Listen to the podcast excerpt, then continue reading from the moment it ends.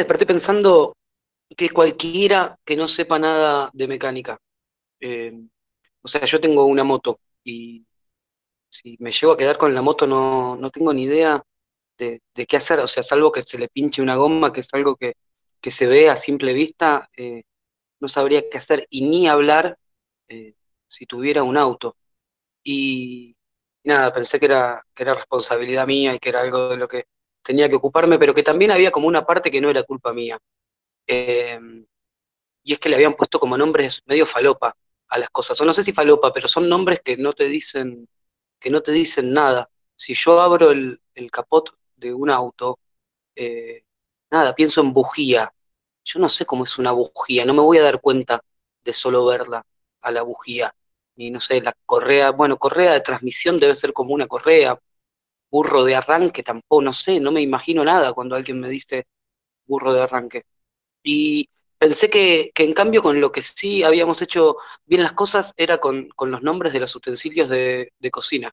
Ahí pensé además que siempre le decía utensilios y hace poco me enteré que era utensilios, pero no pensé tanto en eso, pensé en los nombres de los utensilios, que son como mucho más directos, eh, no sé, el pela papas, eh, eh, pela papas y el pisa papas, pisa papas, es como mucho más evidente todo, el rallador sirve para rayar, el rompenueces, rompenueces, el otro se llama descarozador de aceitunas, o sea, todos los nombres son como mucho más concretos, mismo el tenedor que sirve para tener la comida.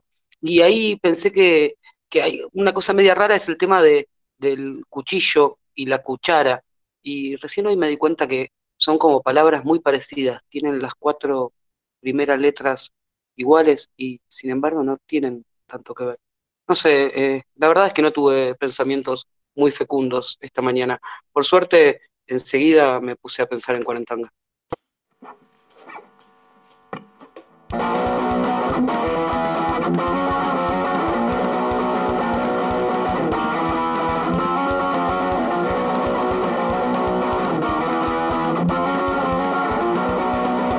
Cama la cocina, cuánto amor si vas a bajonear. Miras a techo, desesperas. En la casa te tienes que quedar. Baja la neura, no hagas drama. Cuarentanga te va a revolear.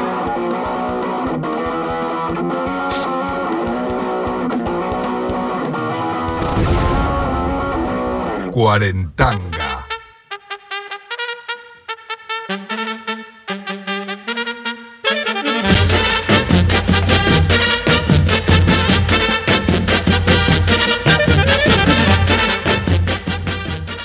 Hola, sí, ¿qué tal? Muy buenas noches, queridísimo pueblo cuarentanguil. ¿Cómo están ustedes? Viernes 19 de junio, tercer viernes ya de, cuarentanga, fase, fase 2. Esto me pone bastante contento. Em, nada, la gente me preguntaba hoy por la calle, eh, me paraban y me decían, ¿va a haber trasnoche hoy? ¿Va a haber trasnoche hoy?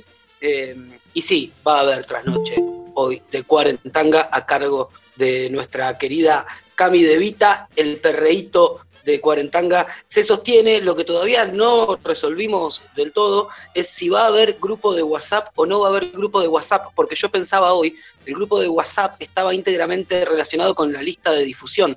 Si no hay lista de difusión no le puedo mandar a nadie el grupo, pero iremos a lo largo del programa viendo cómo resolvemos esa cuestión, porque sí hay trasnoche el día de hoy. Tengo además para contarles que tenemos las seis cervezas de Monkey Monk que acaban de llegar a mi casa. Empezó tarde el cuarentanga de hoy y empezó tarde el cuarentanga de hoy por culpa mía, porque sucedieron dos cosas. Por un lado, em, vino Luis, nuestro cocinero de Monkey Monk, a traer las seis cervezas que Monkey Monk eh, regala, ofrenda al pueblo cuarentanguil y subí y terminé de subir y vino también la pizza porque hoy pedí pizza porque como hay trasnoche dije, eh, nada, pidamos una pizza para comer durante la trasnoche. Conclusión, se hizo tarde, el programa empezó tarde y demás. Bueno, tenemos hoy entonces el juego por las seis cervezas, tenemos lo que tenemos casi siempre, pero además tenemos otras cosillas. Ustedes saben que eh, los viernes en este Cuarentanga fase 2 tenemos una entrevista, ya hablamos con Natalia de la Fuerza tarot que le tiró las cartas al programa.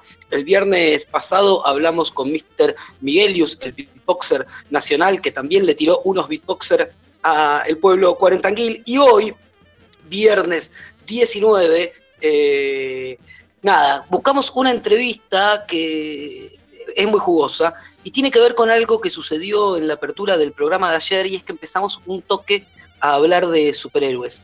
Y Carlos y yo, que éramos quienes estábamos al aire, evidentemente no sabíamos mucho de superhéroes y nos sentimos en falta con el pueblo cuarentanguil, sentimos que no le estábamos dando la data dura a la cual les tenemos acostumbrados y entonces, ¿qué hicimos? Fuimos a buscar a un especialista en superhéroes, más precisamente en Superman. Estoy hablando de Horacio Tignanelli, que además tiene un montón de otros palmares, es astrónomo, profesor, creo que de física y de, muchas cosas más, pero hoy no nos interesa, nos interesa la parte en la cual es fanático de Superman. Horacio, ¿me escuchás?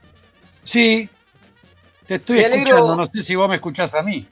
Yo te escucho y no solo te escucho, también te veo, eh, que es algo nuevo. ¿Para qué me voy a poner yo también para que vos me, puedas ver, que es algo que hacemos con, con las entrevistades?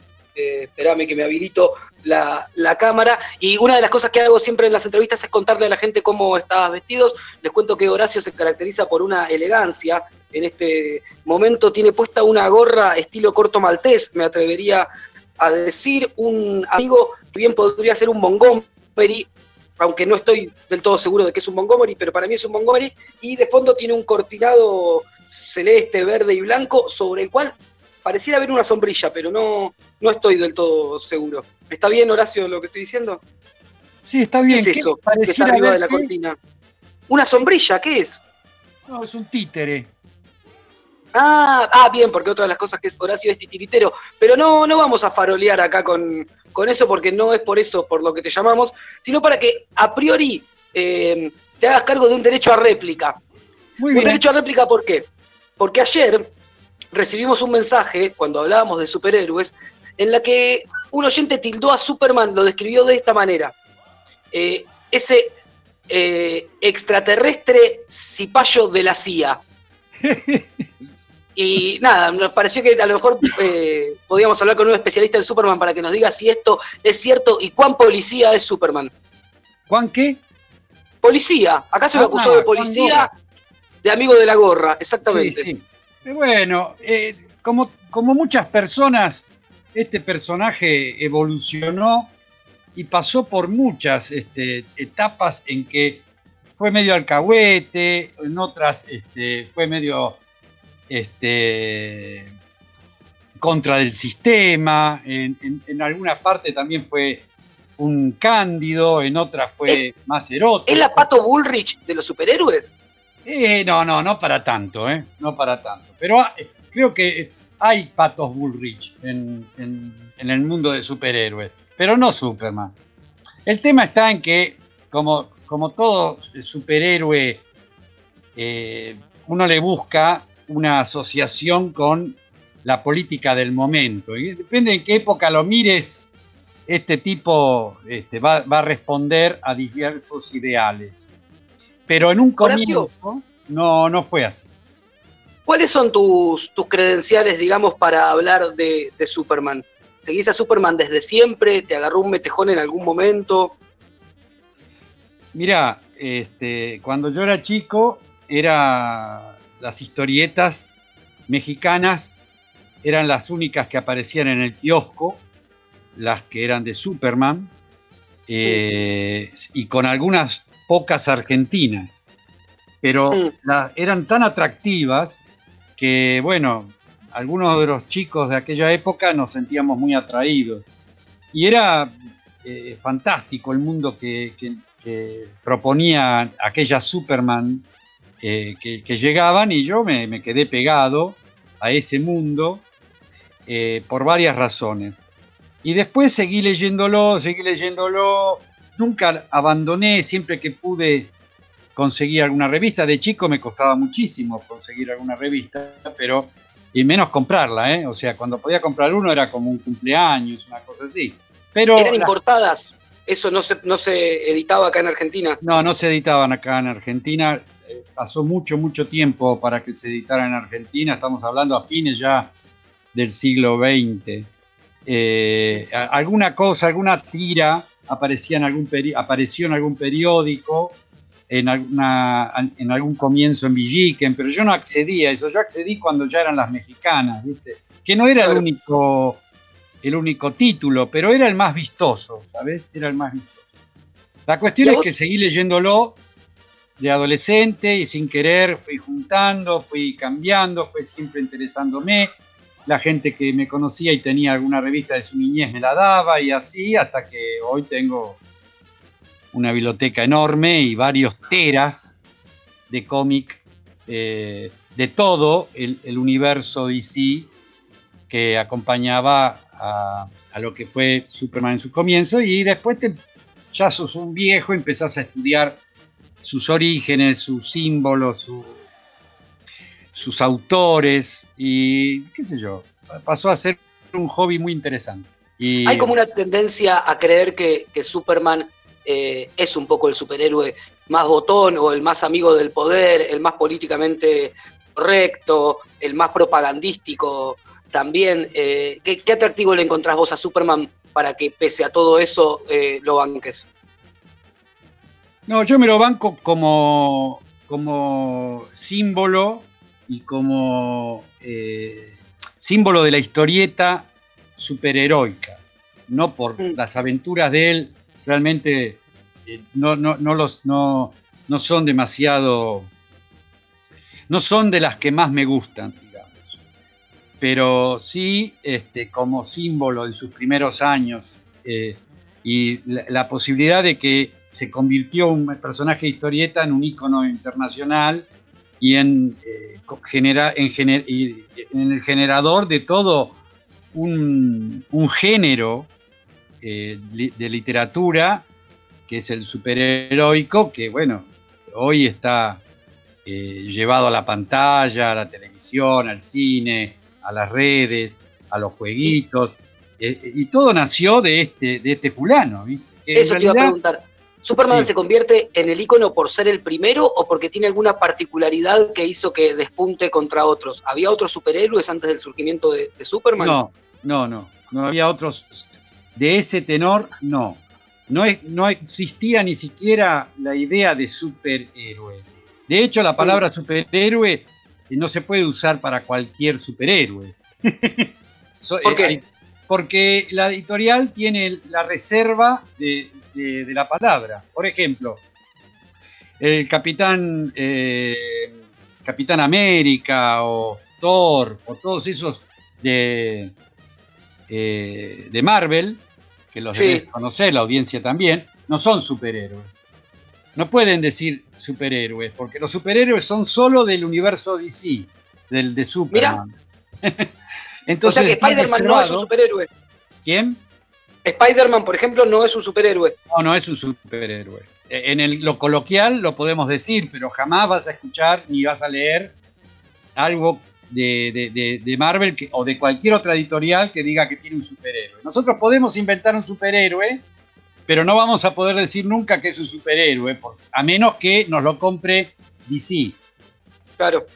Este, Hay una cosa, perdón, Horacio, que estamos dando por sentada y a lo mejor no es tan así, y es que todo el mundo sabe que es DC y que es Marvel, que lo estamos hablando así abiertamente. Eh, Ah, son- ¿cómo de- son dos editoriales de las más importantes de la industria del cómic, ni las únicas ni las mejores, sino que este, son las dos grandes monopolios de, de los cómics actualmente en Estados Unidos. En Mm. Estados Unidos. Y son los que manejan sobre todo los, los, los cómics de, de superhéroes. Tienen otros también, pero tienen así como el monopolio de esas dos. Marvel y DC, que DC significa Detective Comic, ¿no? Eh, que es el, la- la- el nombre de, eh, así que quedó de una gran corporación que tuvo distintos nombres. y Entonces, además de, digamos- de- de la diferencia en el uso de la palabra superhéroe, que, que es exclusiva de los que pertenecen a la editorial DC. ¿Hay otra diferencia eh, grande, digamos, en este Boca River de editoriales de superhéroes? ¿Hay algún patrón común entre, ¿Entre todos los ellos de dos? DC sí, Entre y los de ellos dos. Marvel? en este- en- sí, eh, entre ellos dos hay diferencias, pero son sutiles ahora, ¿no?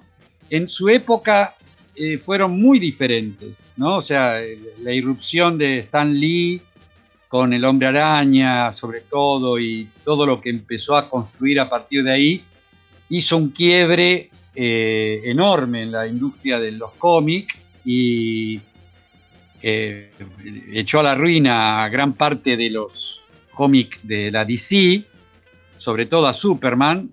El único que se salvó ahí fue Batman, pero el resto este, empezó a caer en una semidecadencia que lograron levantar recién a fines de los 80 del siglo pasado, ¿Y por qué sucede noches. esto?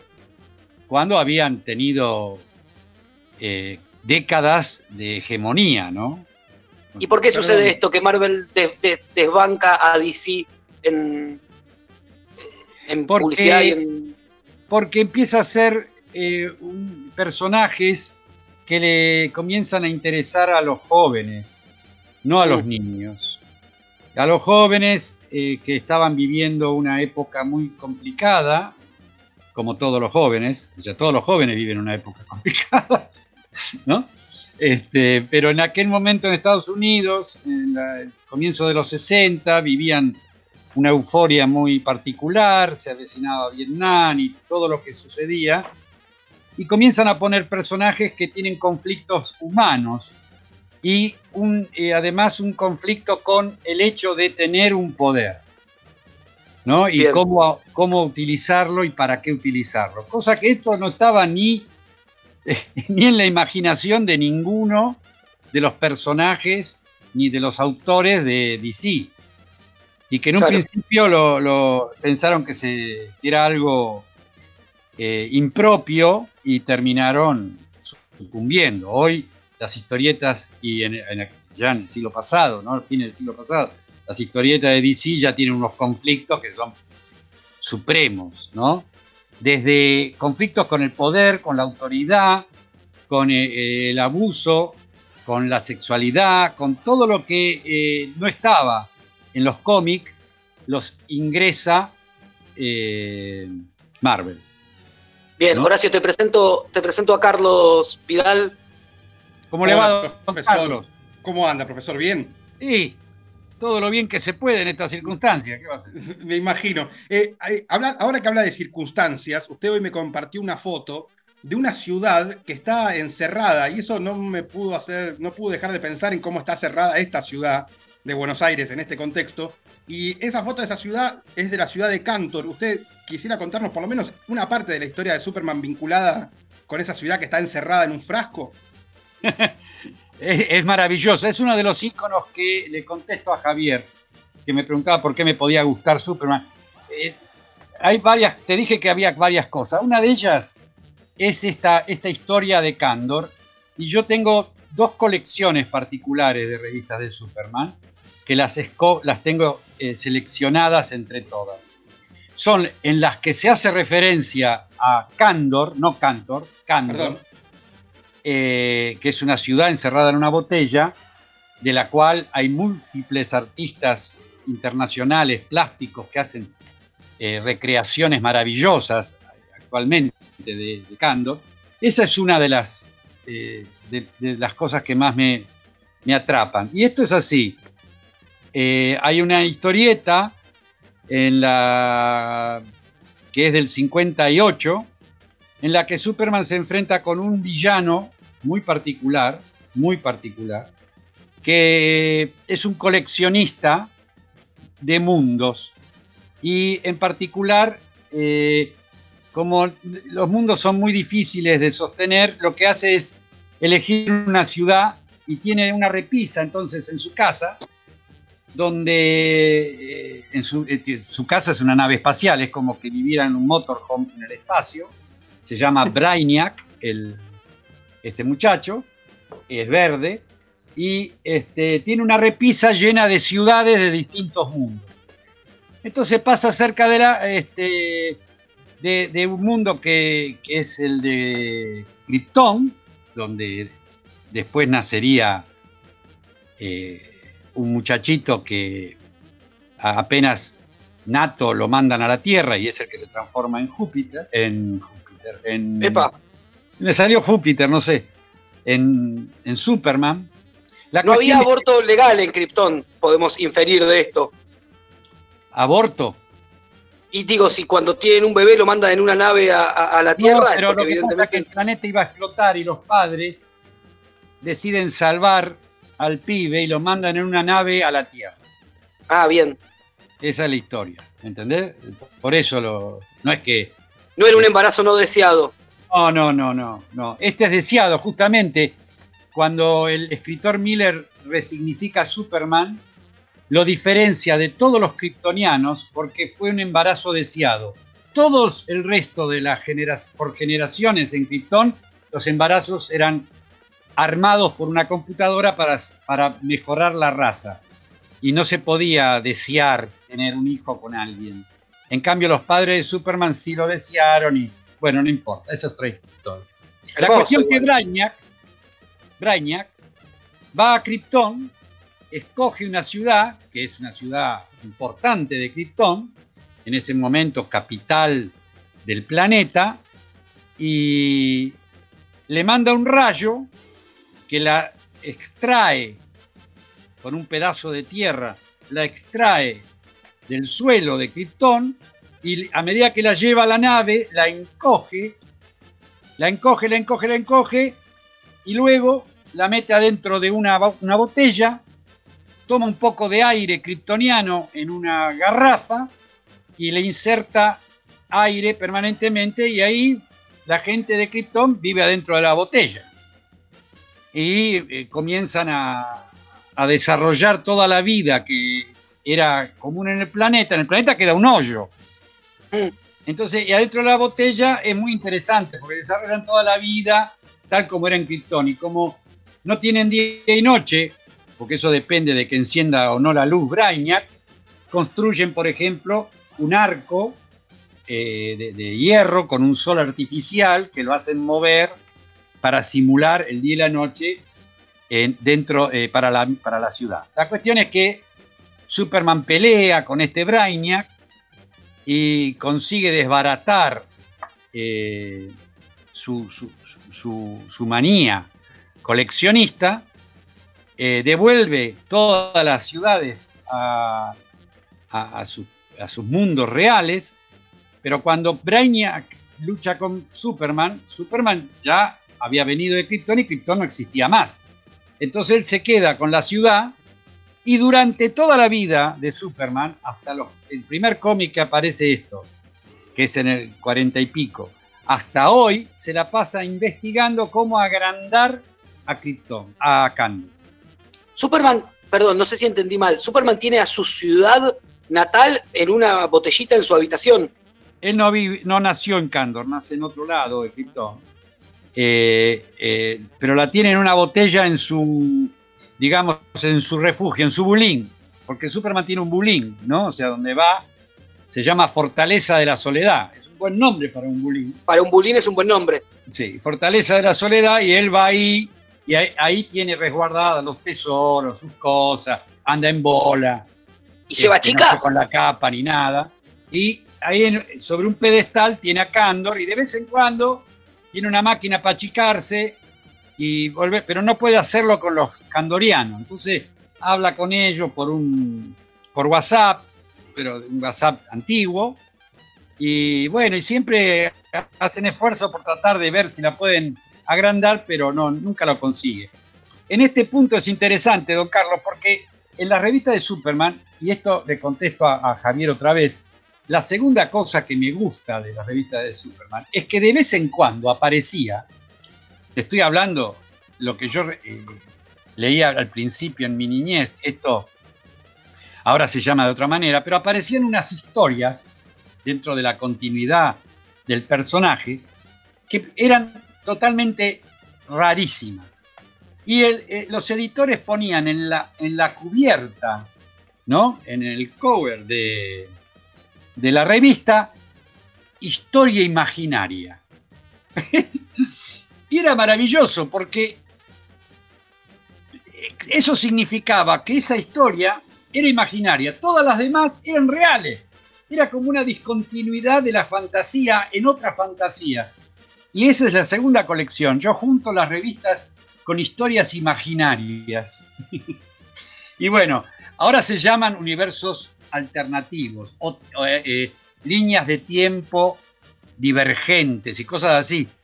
Y entonces hay una historia en que eh, consiguen poner a, a Candor en un planeta, los agrandan y se arma lo que se llama el nuevo Krypton. Y hay todo como una historia paralela, pero no es una continuidad del universo que hay que seguir. Es como, como las antiguas historias imaginarias que ya no se llaman así, sino se llaman de otra manera.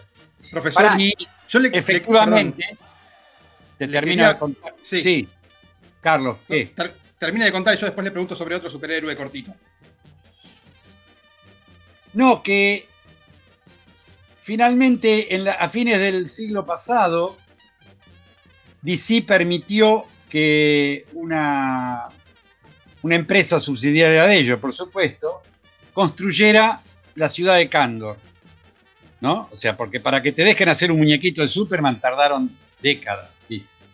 Para hacer Candor también. Entonces hicieron una, una reproducción, una, una representación de Candor en su botella, exactamente como está descrita en el universo, y se hicieron mil, nada más que mil. De las mil, hay tres en Sudamérica nada más. ¿Pero en qué tamaño, Horacio? ¿Cómo? ¿En, tamaños, ¿En qué tamaño esto? ¿En tamaño ciudad en una botellita? ¿O en tamaño Rodríguez Sá en San Luis te hago la ciudad entera enorme? No, no, no, es más pequeña, digamos como una... Eh, un poco más grande que una botella de aceite de las antiguas. Y, unas de esas tres, y unas de esas tres que están en Sudamérica la tenés vos, Horacio, ahí en tu casa, en la oficina. Exacto, exacto. Bien, de vez en cuando me la piden para exponer en los. Porque no hay, no está más. No se pueden hacer.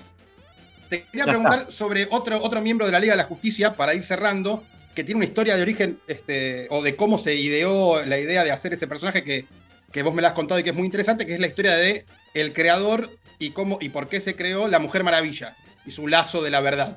¿Querés contar ah. eso para ir cerrando? Eh, la Mujer Maravilla eh, nace también en los 40. Eh, era totalmente inusual la propuesta de que haya una mujer con superpoderes, ¿no? Y representaba un quiebre enorme en la continuidad de los superhéroes que eran todos varones. A lo sumo aparecía como una cosa extraña, una mujer que tuviera algún tipo de poder. Y la Mujer Maravilla, con un título propio, era como una cosa extraordinaria. Pero fue muy, el impacto fue enorme el que causó. Existen, ahora no me puedo acordar el nombre de la película que, existe, que la pueden buscar, sobre el autor, el creador de La Mujer Maravilla, que era un médico, que también es el creador del primer detector de mentiras que, se usaba, que se usó. Y era un detector de mentiras muy antiguo, con unos cables y una, forma de, eléctrica de identificar que el tipo estaba diciendo un bolazo, pero que además eh, eh, este, este fulano tenía como hobby escribir historias de este personaje maravilloso. Y era un doctor muy particular que estaba enamorado eh, apasionadamente de dos mujeres y tuvo la suerte de que las dos mujeres estuvieran apasionadamente enamoradas de él y vivían todos juntos. Para la ah, época, estoy hablando de la década del 40, esto era algo extraordinario, por supuesto no era, hoy se habla de una forma este, simple de algo así, pero digamos, hasta el siglo pasado esto era una historia que solamente corría entre algunos cultores. Y hoy hay una película sobre esto, que, porque él muere y las, las dos viudas, digamos, permitieron contar la historia. Y ahí se desgranan que muchos de los símbolos que tienen que ver con los poderes de la Mujer Maravilla tienen que ver con las fantasías sensuales de este muchacho con sus eh, dos esposas, ¿no? Es lo contrario de Doña Don Flor, digamos. Don Flor y sus dos esposas, ¿no?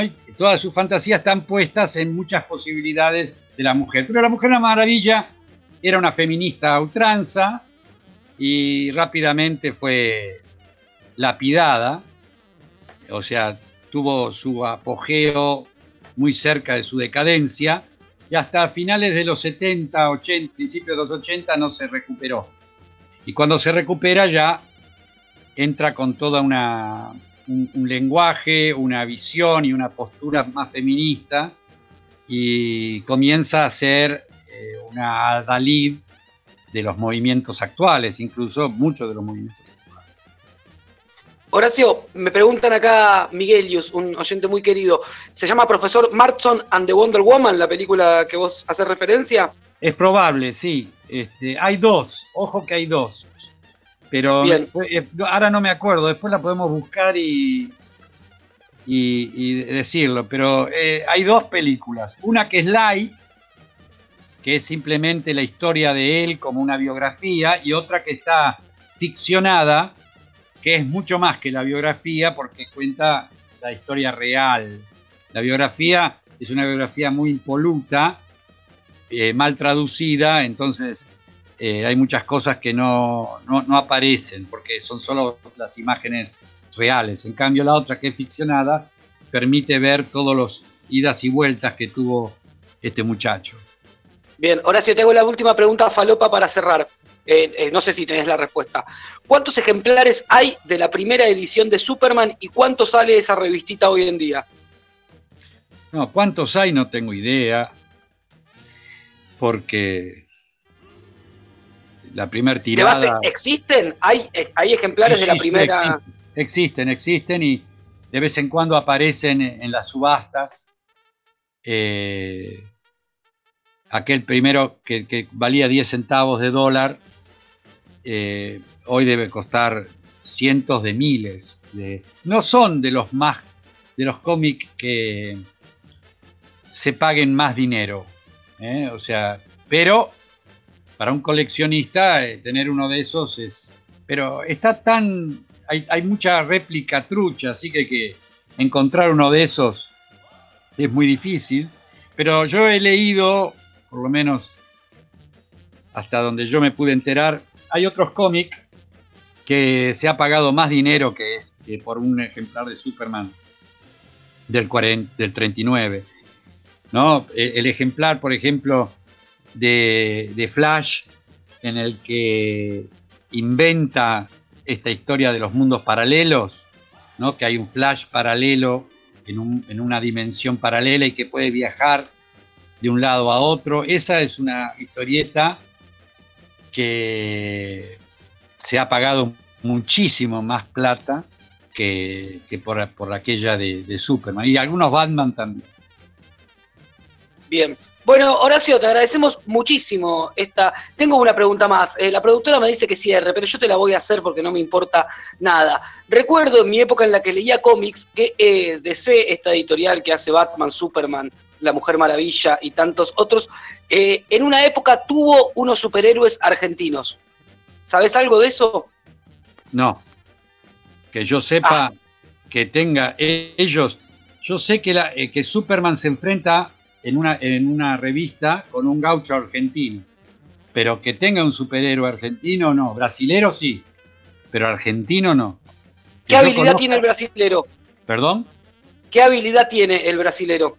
Se es una mujer, se convierte en llamas y tira radiación así como de fuego. Es una mujer fogosa que tira fuego incandescente y de llamas verdes. Super Malón, me dicen acá, que se llama la, eh, la parte de DC Comics que se inspira en el héroe argentino Gaucho. No lo conozco. Bueno, Este, lo averiguaremos. Qué suerte, que, que- pero no, no, no, no la conozco. Sé, yo te puedo decir, en- hay una historieta en que ellos pelean contra un, un gaucho argentino eh, que, que anda en ñandú, que anda, que tira boleadoras y qué sé yo, y que sería el equivalente de superhéroe para pelear con el superhéroe, con Superman, que es Superboy en realidad, ¿no? No, en, la revista Superboy, no en la revista Superman. Pero ¿Y cuánto se no parece lo Paturuzú? Paturuzú y, pero, y qué sé yo, y le, va, le va a dar pelea, ¿no? Le dio pelea. Mucha gente humana le dio gran pelea a Superman, así que, que Batman mismo le dio pelea. Bien. No bueno, falta. Horacio, te agradecemos muchísimo que te hayas tomado el ratito para hablar con el pueblo cuarentanguil. Acá no te los voy a leer todos, pero llegan un montón de, mensajes celebrando esta charla. El único que te voy a leer porque me parece el más interesante es el que dice me dieron ganas de leer cómics. Bueno, me alegro mucho. Es muy divertido. Es muy divertido. Si uno entra en, en el, en el código, eh, es, es, es una lectura entretenida y divertida. Y a veces es, es un poco más. Permite algunas reflexiones. Interesante. Horacio, te mandamos un abrazo gigante en nombre del pueblo cuarentanguil. Gracias, don Javier. Nos vemos en cualquier momento. ¿eh? Un placer. Pasaba entonces Horacio Tignanelli, eh, persona muy grosa, además de saber de Superman, sabe de un montón de otras cosas, pero no, no lo vamos a mencionar ahora. Yo les dejo con el rosario en el muro de Don Cornelio y la zona.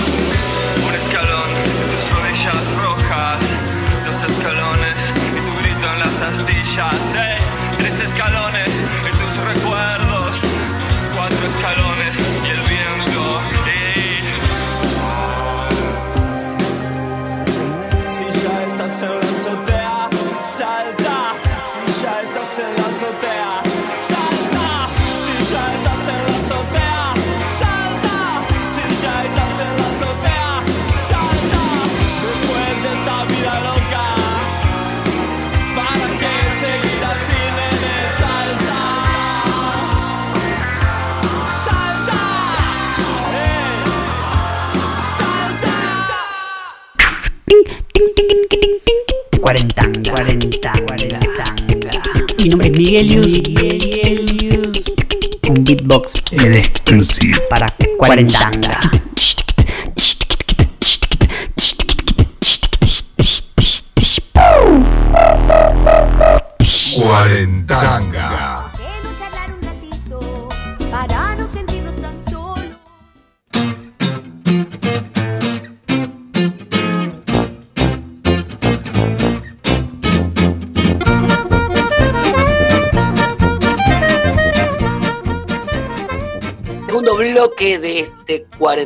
Número, no sé qué número de programa es, esperen que me fijo en la carpetita. Número 15, la niña bonita de cuarentanga pasaba recién Horacio Tinianelli, que entre un montón de otras cosas es especialista en Superman, dejándonos un par de, de datas jugosas. Y yo no voy a decir nada más porque me escribió el movilero y me dijo, dame aire que tengo algo, así que pongo su apertura. Velocidad. Suspenso. Peligro. Recorra el mundo con Oscar y su fabuloso Renault Kangoo.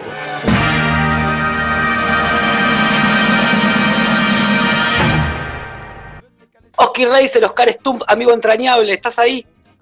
Javier Conde, queridísimo, buenas noches, ¿cómo estás? Compañero de Bien. aventuras radiales, ¿cómo va eso? Buenas noches, Carlos, y buenas noches a toda la audiencia cuarentanguil, Buenas noches, ¿Cómo Oscarcito. querides. Bueno, ¿dónde ¿Cómo estás, andan? Michela? Te veo, está con cámara. Oscar nunca está con cámara, hoy sí está con cámara, lo estoy viendo. Tiene, me gusta Sí. decir cómo está vestida la gente. Tiene un barbijo celeste y una boina gris. Exactamente, el barbijo reglamentario. Eh, recién dijiste que pedí móvil porque tenía algo. En realidad lo que tengo es hambre, Javier Conde. Eh, Bien, me parece un buen vivo- motivo. Vos sabés que yo vivo en Once y que tuve una experiencia trunca con el móvil, con un lugar de gastronomía, con un espacio gastronómico en la plaza. Sí, Imagínate, que no estaba quisieron vender arroz con llegué- tuco. Llegué a mi casa después de una jornada eh, intensa de mucho, mucho trabajo y muy larga y dije, "Voy- no tengo ganas de cocinar, me voy a comprar algo para comer. Obvio no me iba a ir a la Plaza 11, ahí, porque medio como que me habían atendido mal, dije, no, no fui bienvenido. Así que dije, o me voy a comer un pancho a Constitución o me voy a comer algo a Mataderos.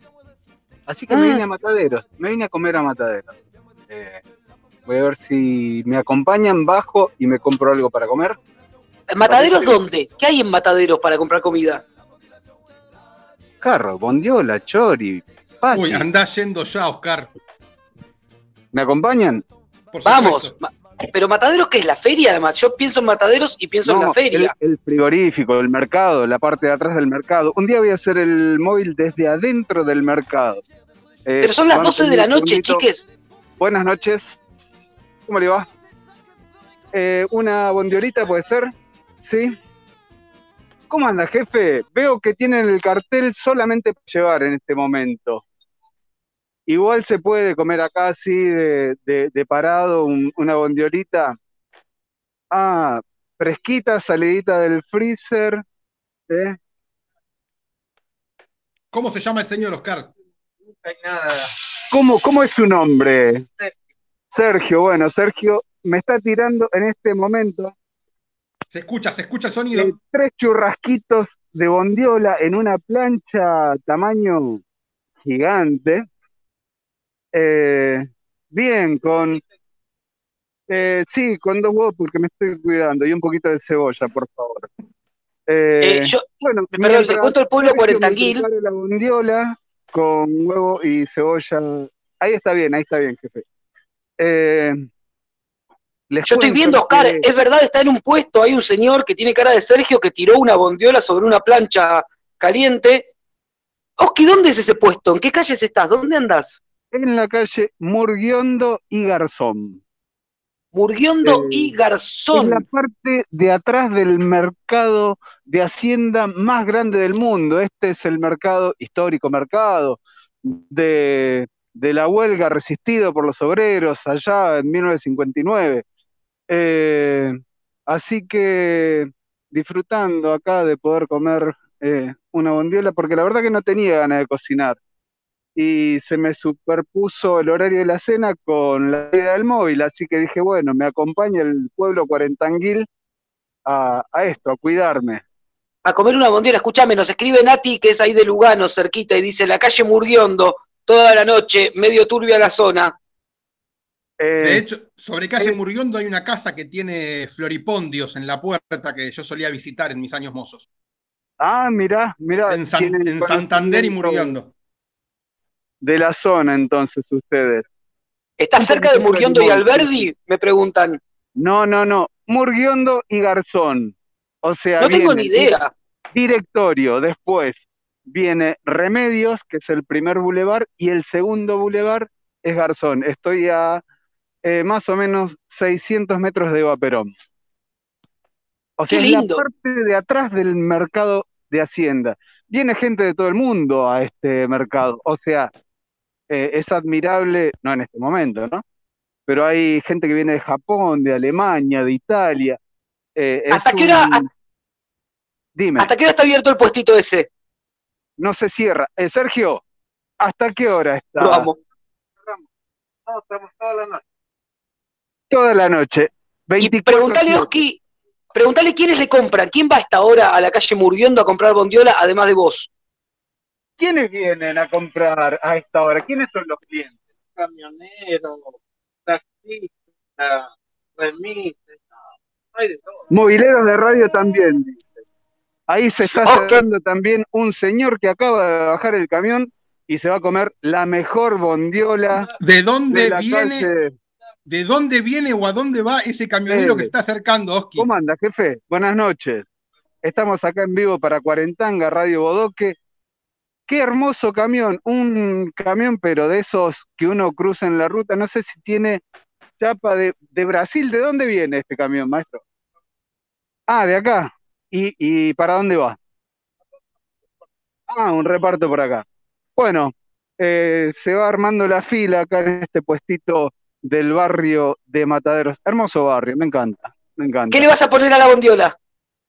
Nada, me estoy cuidando, cebolla, huevo, bondiola Dos y huevos. bastante limón. Así que no le pongo nada. Bien, pará, eh, eh, última pregunta. ¿A Sergio o al camionero? ¿A quién le querés hacer? El pueblo cuarentanguil, Oski, me llegan miles de mensajes que dicen que te cuides, que le dan miedo de que te roben, que te peguen, o que te caiga mal al hígado la bondiola. Te quiere el pueblo y se preocupa por vos. Abrazo para todos. Escúchame, última pregunta, ¿a quién se la hacemos? ¿Al camionero o Eh, al, Sergio, o al a puestero? A Sergio. A Sergio. Eh, Para, espera que me están pidiendo que te muestre el sándwich, mira. Oh, a ver, ¿Llegás a ver el tamaño de la mano? Son dos manos mías. No, estás Desborda enfocándote la boina. Desborda. De estás felicidad. enfocándote la boina, Oski. Ahí está. ¡Uy, qué abajo. belleza! Oh, ¡Qué Bueno. belleza para un viernes, amigo! Está, está Sergio acá esperando la última pregunta. Eh, preguntale si sale más la bondiola o el chori. ¿Cómo? ¿Sale más la bondiola o el chori? Sergio, ¿qué es lo que más se vende? ¿Bondiola o chori? ¿Quiere saber el pueblo cuarentanguil? Bondiola. Bondiola es lo que más sale acá. Bondiola fresca, buena, que es el amor del pueblo. La bondiola. Me encanta, Oski, me encanta. Bueno, llegan, la- el pueblo cuarentanguil te pide que mande foto del sándwich. Eh, ya sale la foto en cualquier momento. Oski, Oski, Perfecto. perdón, no puedo, no puedo evitar tirar la ñoñada porque estoy viendo por tu cámara lo que está, donde estás. Ese punto muy luminoso que tenés arriba de tu cabeza, Oski, que está ahí súper luminoso cuando levantes la cabeza, es Júpiter. Así que quiero que sepas que estamos hablando de Uy, mataderos mientras te compras, mientras te comes la bondiola abajo de Júpiter. Hermoso, hermoso. Me voy a comer esta bondiola observando Júpiter. Gracias, Carlos. ¿Cómo te quiero, Bien. Carlos? Oski, te hago la última pregunta entonces. Dime. Si, si fueses un elemento de higiene personal, ¿cuál serías? Pasta dental. Oscar Stutz. Velocidad. Suspenso. Peligro. Recorra el mundo con Oscar y su fabuloso Renault Kangoo.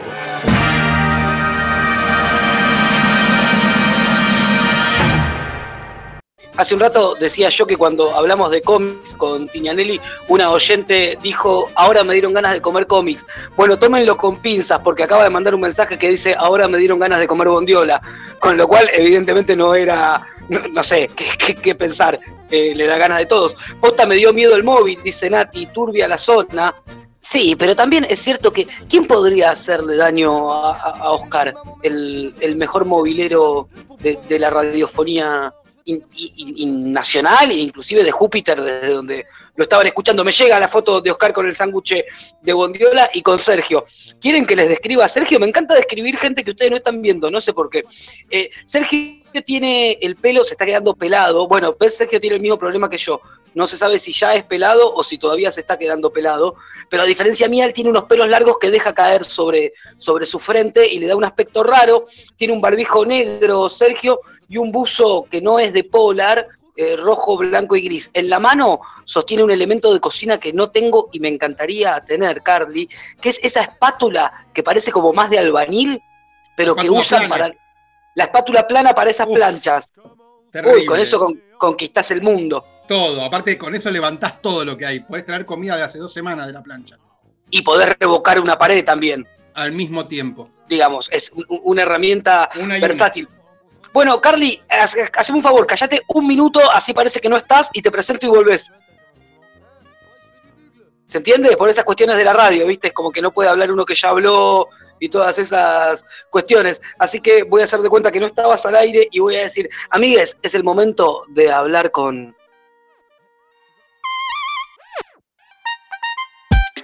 ¿Homero? ¿Homero? ¿Aló? Homero, hay un hombre que puede ayudarte. ¿Batman? No, es un científico. ¿Batman es un científico? ¡Que no es Batman!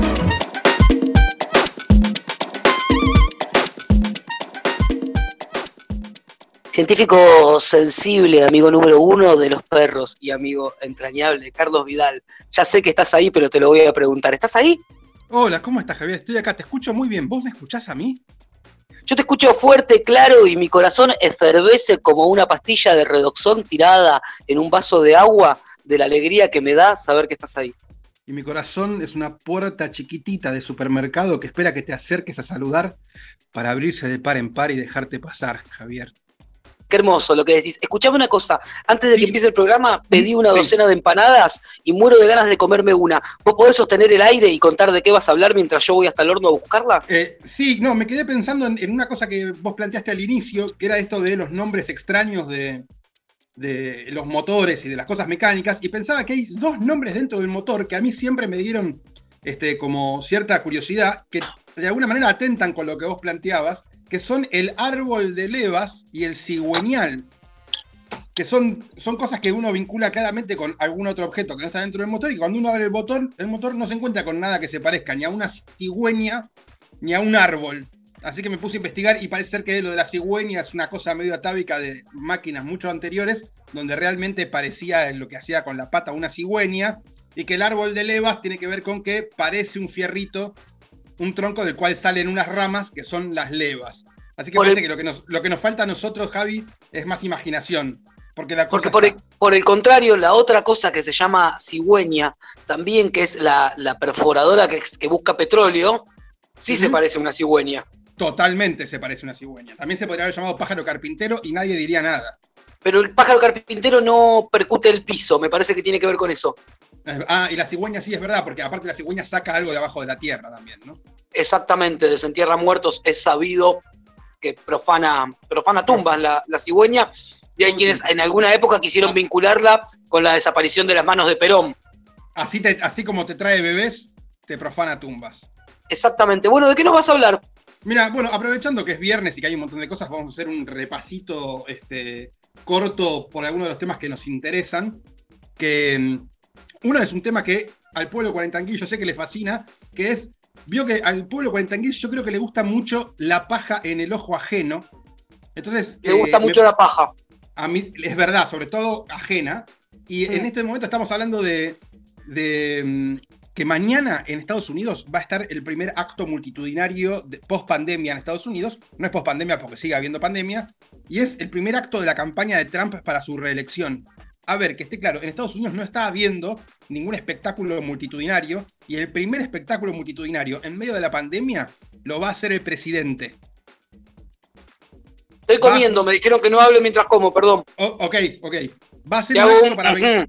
va a ser un acto para 20.000 personas en la ciudad de Tulsa, en el estado de Oklahoma, que además, en medio de todo este quilombo, en Tulsa, hace, hace ya muchísimos años, sucedió una cosa que es, en Tulsa había todo un barrio de, de negros que estaban desarrollándose económicamente bastante autónomos, que habían logrado independizarse económicamente y tener trabajos y negocios y qué sé yo, y un grupo de extremistas blancos fueron y se lo prendieron fuego al barrio entero. ¿De acuerdo? En esa ciudad, en medio de todo este quilombo, Trump hace 15 días anuncia que iba a hacer el acto el 19, o sea, ayer, y en el medio de ese anuncio, alguien le recuerda que el 19 de junio es lo que los norteamericanos llaman como Juneteenth, que es el día que se conmemora el último día de esclavitud en los Estados Unidos. Entonces, Trump, en medio de la pandemia, va a hacer un acto en un lugar cerrado, en una ciudad que, es famosa por haber sido un lugar donde los negros fueron masacrados cuando quisieron, ser, cuando quisieron ser económicamente libres, el día en que se declara el fin de la esclavitud en los Estados Unidos. Así está la cosa en el lugar. Ya, mm, eh, de hecho, las personas que vayan al acto tienen que firmar una nota donde le quitan responsabilidad a Trump por si se contagian de coronavirus. O sea, vos para poder ir al acto tenés que firmar un papel que dice que en caso de que te contagies, no lo vas a demandar a Trump por haberte contagiado. ¿Y a quién se lo das ese papel? lo entregás cuando entras, porque los actos en Estados Unidos son como eventos, eh, espectáculos, digamos. No es Ah, como que vas no- a un acto, que vas a la No calle. es Cristina hablando en, en Plaza de Mayo. No, no, no, no. Es en un estadio cerrado donde la gente hace cola, están haciendo cola desde ayer y se venden entradas anticipadamente y está todo calculado. En Estados Unidos hay mucho merchandising. Así que Trump en una ciudad eminentemente negra, arrasada por la pandemia, donde hay disturbios grosos hace mes, hace semanas, va a ser un acto que va a estar completamente lleno de hombres blancos, los- nuestros amigos los rednecks, todos encerrados codo a codo en un lugar, gritando este, por la reelección de este chabón. Así está Ahora- de picante Estados Unidos. De hecho, perdón. ¿Puedo contar algo en tu columna Sí. que vi hoy? Sí, claro. Eh, me metí a ver el Twitter de Trump, porque siempre es divertido. eh, y la movida, corregime si estoy, si estoy tirando cualquiera. Eh, la movida es que Trump dice que, que mentira, que Estados Unidos es un país racista, que todo eso está inventado por los medios, y subió un video que es muy bueno, vayan a verlo. A mí un toque me convenció, yo me, a mí me convences de toque de cualquier cosa. Con un video. Eh, uf, el video lo voy a contar. Eh, llega una chica en un Uber a su Sí. casa, el Uber lo maneja un negro. ¿Sí? La chica se baja del Uber y se mete en la casa y prende la tele y se pone a mirar Fox. Y Fox dice, Estados Unidos está lleno de racistas, no sé qué. no, cuando no ella es está Fox, mirando- es- no es Fox, es la CNN. No te Eso, Fox- perdón, Fox es de él. Eh, en la Claro. CNN mira y dice Estados Unidos está lleno de racistas. Mientras ella está mirando eso en la tele, escucha unos gritos afuera. Y entonces se asoma a la ventana a ver qué pasa. Y cuando se asoma a la ventana a ver qué pasa, ve a su eh, Uberista, su tachero de Uber, el muchacho negro, saliendo con el auto y un tipo blanco gritándole, andate, andate, dale, andate. Entonces ella lo filma y lo sube a todas las redes. Y en todos lados dicen, en este barrio blanco echaron a un negro, salió un vecino a echar a un negro porque era negro, y eso se viraliza. ¿no? Y termina el video donde te muestran, hay como un flashback, vuelve para atrás y ves la casa del vecino, que el tipo escucha un auto que tratan de poner en marcha y no arranca. Y entonces se pone la ropa, el tipo blanco, se pone la campera, todo esto nevaba, sale Sí. y lo ve al tachero negro de Uber, que no puede poner el auto en marcha, y se acerca y le dice, ¿querés que te empuje? Sí, por favor, empujame, no, por favor, yo te quiero aunque seas negro, yo te quiero porque sos blanco. Él va, empuja el auto y cuando el auto finalmente lo pone en marcha, te muestran la misma escena en la que él le grita, dale, andate, andate, acelerá, y en realidad no es que lo estaba discriminando, sino que le había empujado el auto. Qué momento de mierda que acabo de, de hacer en la radio. No- Pero lo no quería olvide- contar. No olvidemos que eh, Trump, por ejemplo, en uno de sus actos, ha hecho cosas como señalar a un negro que estaba en el público y decir, ven, para los que dicen que no tengo amigos negros, ese es mi amigo negro. A Me encantaría ser random el amigo gay de. Trump. Bien, eh, la cuestión es que así está Estados Unidos. En esa ciudad se decretó un estado de estado de queda, me sale, pero no, me- no- no- no es la palabra. Toque de queda, o estado toque de de queda, estado de- eh, toque de queda, no, sí, un toque de queda alrededor del estadio donde se va a hacer el acto. Hay unos conflictos terribles porque hay grupos supuestamente, como acá estaba la RAM, ¿sí? En Estados Unidos manejan un otro grupo inventado Antifa. que es Antifa y que supuestamente Antifa va a ir ahí y Trump se plantó y dijo, no jodan porque yo soy el presidente, tengo la Guardia Nacional y va a haber, no van a ser recibidos con amor, así que en medio de todos este tipo de amenazas es como está Estados Unidos hoy, en este momento. ¿Esto ¿De sucede mañana? Esto sucede mañana. Yo digo esto ¿Y en qué- general. Te dame un porcentaje, contestame con un número. ¿Qué porcentaje hay de que haya tiros? eh, 50-60%. Ok, se va a poner lindo. Se va, a poner, se va a poner muy lindo. Yo creo que va a terminar mal ese acto, pero es una sensación mía. Va a terminar, va va- va a terminar mal porque aparte los redneck que vayan ahí están todos recontra, ultra sacados. Eh, creo que conté el otro día cómo un grupo armado evitó que tiraran abajo una estatua. O sea, se está poniendo todo muy, muy, muy picante. Y aunque nosotros no nos enteremos, este, lo que está pasando en Estados Unidos es de un nivel de tercermundismo en términos de lo que ellos plantean extraordinario. Es una cagada para los yanquis, pero este, eso es lo que está pasando ahí. En el resto del mundo, para resumir muy rápidamente y terminar, eh, China e India están sentaditos charlando, viendo cómo mierda van a resolver ese problema, porque en general el pueblo in- indio está sacado, al, pueblo chino le chupa un huevo, pero al pueblo indio no, y está habiendo un montón de manifestaciones en contra de China y del régimen chino. No olvidemos que India se jacta de ser una democracia post-Gandhi y, China no, a China se es un régimen totalitario supuestamente. Entonces ese planteo sigue estando, así que están tratando de bajar un poco el, el nivel de tensión y ver si como consecuencia de este quilombo terminan de resolver la división entre esos dos países.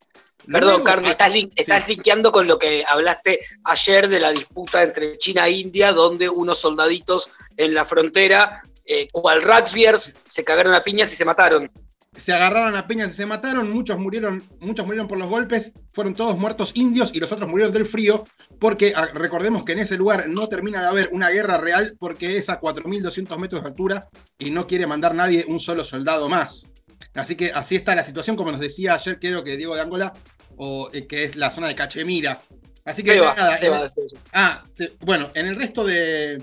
En el, en el resto del mundo, nuestros vecinos están como el culo. Brasil sigue al borde de, de un golpe de Estado autoimpuesto. El ministro de Educación, que había dicho que había que meter preso a todos los miembros de la Corte Suprema y participó, no sé si saben, porque nos enteramos poco de esto, que la semana pasada en Brasil un grupo de gente tomó como si fuera el Congreso de, los, de Brasil y empezó a tirar fuegos artificiales contra el edificio de la Corte Suprema. De ese quilombo participó el ministro de Educación. Finalmente se armó tanto bardo que terminó de renunciar hoy y están haciendo todo lo posible para sacarlo del, sacarlo del país porque el chabón tiene miedo de que lo maten. ¿De acuerdo? Ah, tranca, Brasil. Está tranca Brasil. Eh, es más, le quieren dar un puesto en el banco, creo que en la ONU, pero el tema es que tienen que firmar Colombia, Honduras y algún otro país y no quieren firmarle una mierda porque el chabón estaba loco. Olvidemos, no nos olvidemos que es el segundo ministro de Educación de Brasil, que el primero era un colombiano naciona- nacionalizado brasileño y que este es un clásico evangelista sacado brasileño. Al lado en Chile se está muriendo la gente un montón, estuvo la posibilidad de que trajeran gente enferma acá en algún momento eh, y renunció el ministro de Salud de Chile porque estaban contando mal los muertos. Así que está todo bastante, bastante, bastante picado. Y por último, la nota de color de hoy, para cerrar esta sección, es que está avanzando mucho una investigación con eh, suero de caballos, ¿sí? Para, para curar a la gente del coronavirus, vinculado con lo que hablamos ayer de las vacunas. La idea es eh, enfermar a un par de caballos con coronavirus, porque a los caballos les agarra el virus, pero no se enferman, pero producen muchos anticuerpos y después usar esos anticuerpos para curar a la gente. Eh, y lo bueno es que como los caballos pesan muchísimo más que los seres humanos, un solo caballo produce suero en mucha mayor cantidad que una persona, así que en eso se está armando creo que la Universidad de San Martín y próximamente van a empezar a probar en personas. Para que, para, para que, digo esto también para reforzar la idea de que toda la medicina sigue siendo y estando íntimamente vinculada con lo natural. ¿Sí? O sea, es un proceso este, de la naturaleza que, del cual estamos obteniendo una ventaja para curarnos. Esto es todo, Javier, ¿Sabes lo que tengo para contarte. Esto que decís de los caballos, leí algo muy parecido, eh, pero con llamas.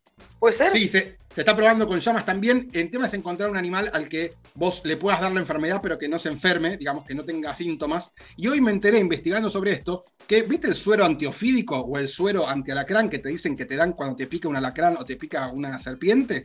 Cuando, ¿sabes que cuando era chiquito pensaba en que la, la posta de la vida era andar con un toque de suero antiofídico encima Por por, si. si me picaba? Sí, en- no sé, o sea, yo me movía en, en Núñez, no, no me imagino muchas serpientes, pero quería tener un poco. Bueno, es el mismo procedimiento. Agarran, agarran una serpiente, le sacan el veneno y después inyectan ese veneno en un caballo o en una cabra o en una oveja. El- esos animales producen anticuerpos porque están recontra preparados para defenderse de las víboras. Producen anticuerpos, le sacan los anticuerpos a ese animal y te lo dan a vos. Así que así sigue funcionando el mundo. Y para los Me dice que son curiosos. Rocío, me dice Rocío Sí. que con esto de los caballos que contaste ya salieron los veganos a quejarse. Bueno, no sé qué no sé, no sé qué decir ante eso. A los caballos no se enferman, no le pasa nada y nos está ayudando como nos ayuda con un montón de cosas y como nosotros ayudamos un montón a los caballos, porque si no fuera por nosotros los caballos serían cuatro y estarían todavía corriendo por ahí, digamos. Así que tampoco, tampoco nos pongamos picantes. Pero si ya estamos en la posición vegana, si hay un tema con un animal muy interesante para el pueblo cuarentanguil si quiere investigar, investigue la historia del, del cangrejo azul. Y después me cuentan. Van a ver que es una historia muy interesante de lo que pasa con los cangrejos azules y la medicina. Bien, les dejamos entonces como tarea al pueblo cuarentanguil chequear un toque lo del cangrejo azul, que bien podría ser una banda de cumbia también. Totalmente, y nadie le diría Pero de los voy a ver a 90. los cangrejos, y nadie diría voy a ver a los cangrejos o voy a ver azul, todo el mundo diría voy a ver a los cangrejos azules. Exactamente. Bueno, Carly, para cerrar y avanzar en este cuarentanga, porque ya son casi las doce y media de la noche, pedime un tema. En este contexto de empezar a ver si cambiamos y tomamos lo que nos rodea y lo transformamos en algo mejor, te voy a pedir Do the Evolution de Pearl Jam.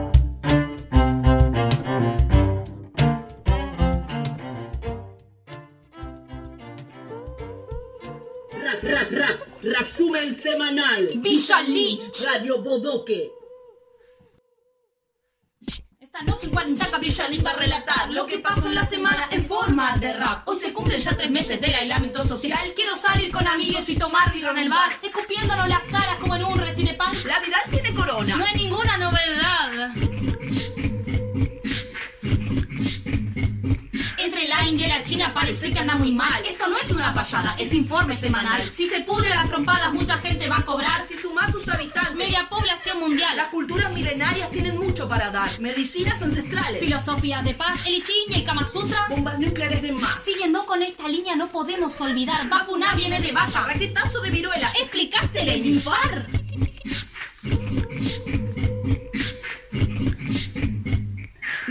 más pulenta. La que se queja con brío. Cami se ganó las birras, Oscar se la lleva al tiro. Incansable y esencial, nuestro móvilero estrella. Si no hay quino, tos el quino, cucurucho te rellena.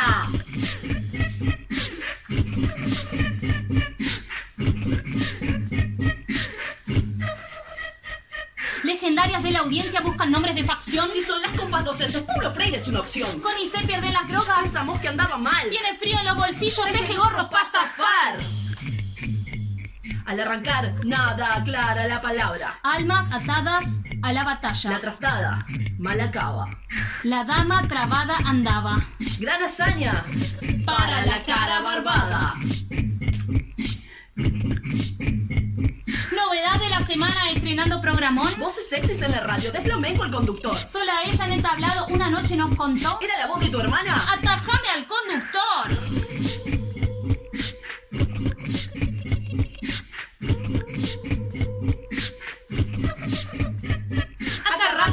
Agarrate a la piba, préstanos mucha atención. Si no escuchaste a Miguelius, esta base es para vos. Aquí, Mr. Miguelius para Villa Lynch. Seguimos batiendo rimas. para adelante. La gente siempre se copa tirando magia y aguante. Sabiendo que es importante el picante que le aporta 40 en la banca. La metro nos queda corta.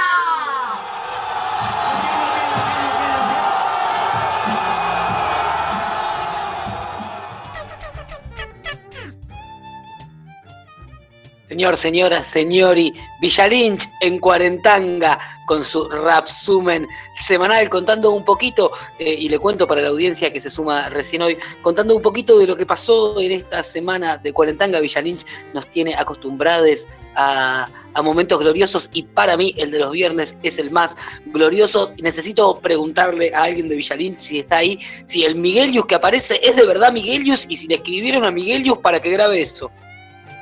No escuchaste nada, no escuchaste nada. No es solo ese Miguelius, todo es un Miguelius original. ¿Todo es un Miguelius original? Obvio, amigo. Chicas, esto vale oro. Perdón, no es que no escuche, mi retorno no es muy bueno. Después yo lo vuelvo a escuchar el programa. A- acá hay partes que a lo mejor se me pierden.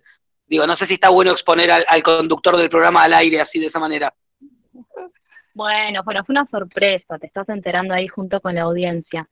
Así que sí, queremos agradecer un montón, un montón a Mr. Miguelius y a Jenny de Pater Lynch, que nos hizo ahí la- las gestiones. Pero Miguelius, un copado mal. Bueno, ya lo sabemos, ¿no? Miguelius es mi nuevo ídolo de, de- de- de la cuarentena. O sea, nada, estoy flasheado con ¿Podemos Miguelius. hacernos, hacernos remeras con la cara de Miguelius? Sí, para, aprovecho esto y te meto un paréntesis y te lo cuento al aire porque todavía no te lo había contado. Estoy haciendo remeras de cuarentanga y ustedes ya tienen una encargada. Wow. Eh, ¿Y nada, tengo que preguntarle los talles. ¿No está Miguelius en la, en la remera? No, es un viejo en tanga, porque viste que es cuarentanga, como que no, no, Ah. no estuve tan creativo, a lo mejor. Eh, nada, si Miguelius quiere mandar una foto en tanga, es una posibilidad. Sería raro, probablemente, y no sé qué pensaría Diego Torres ¿Dónde estará de todo Diego eso. Torres?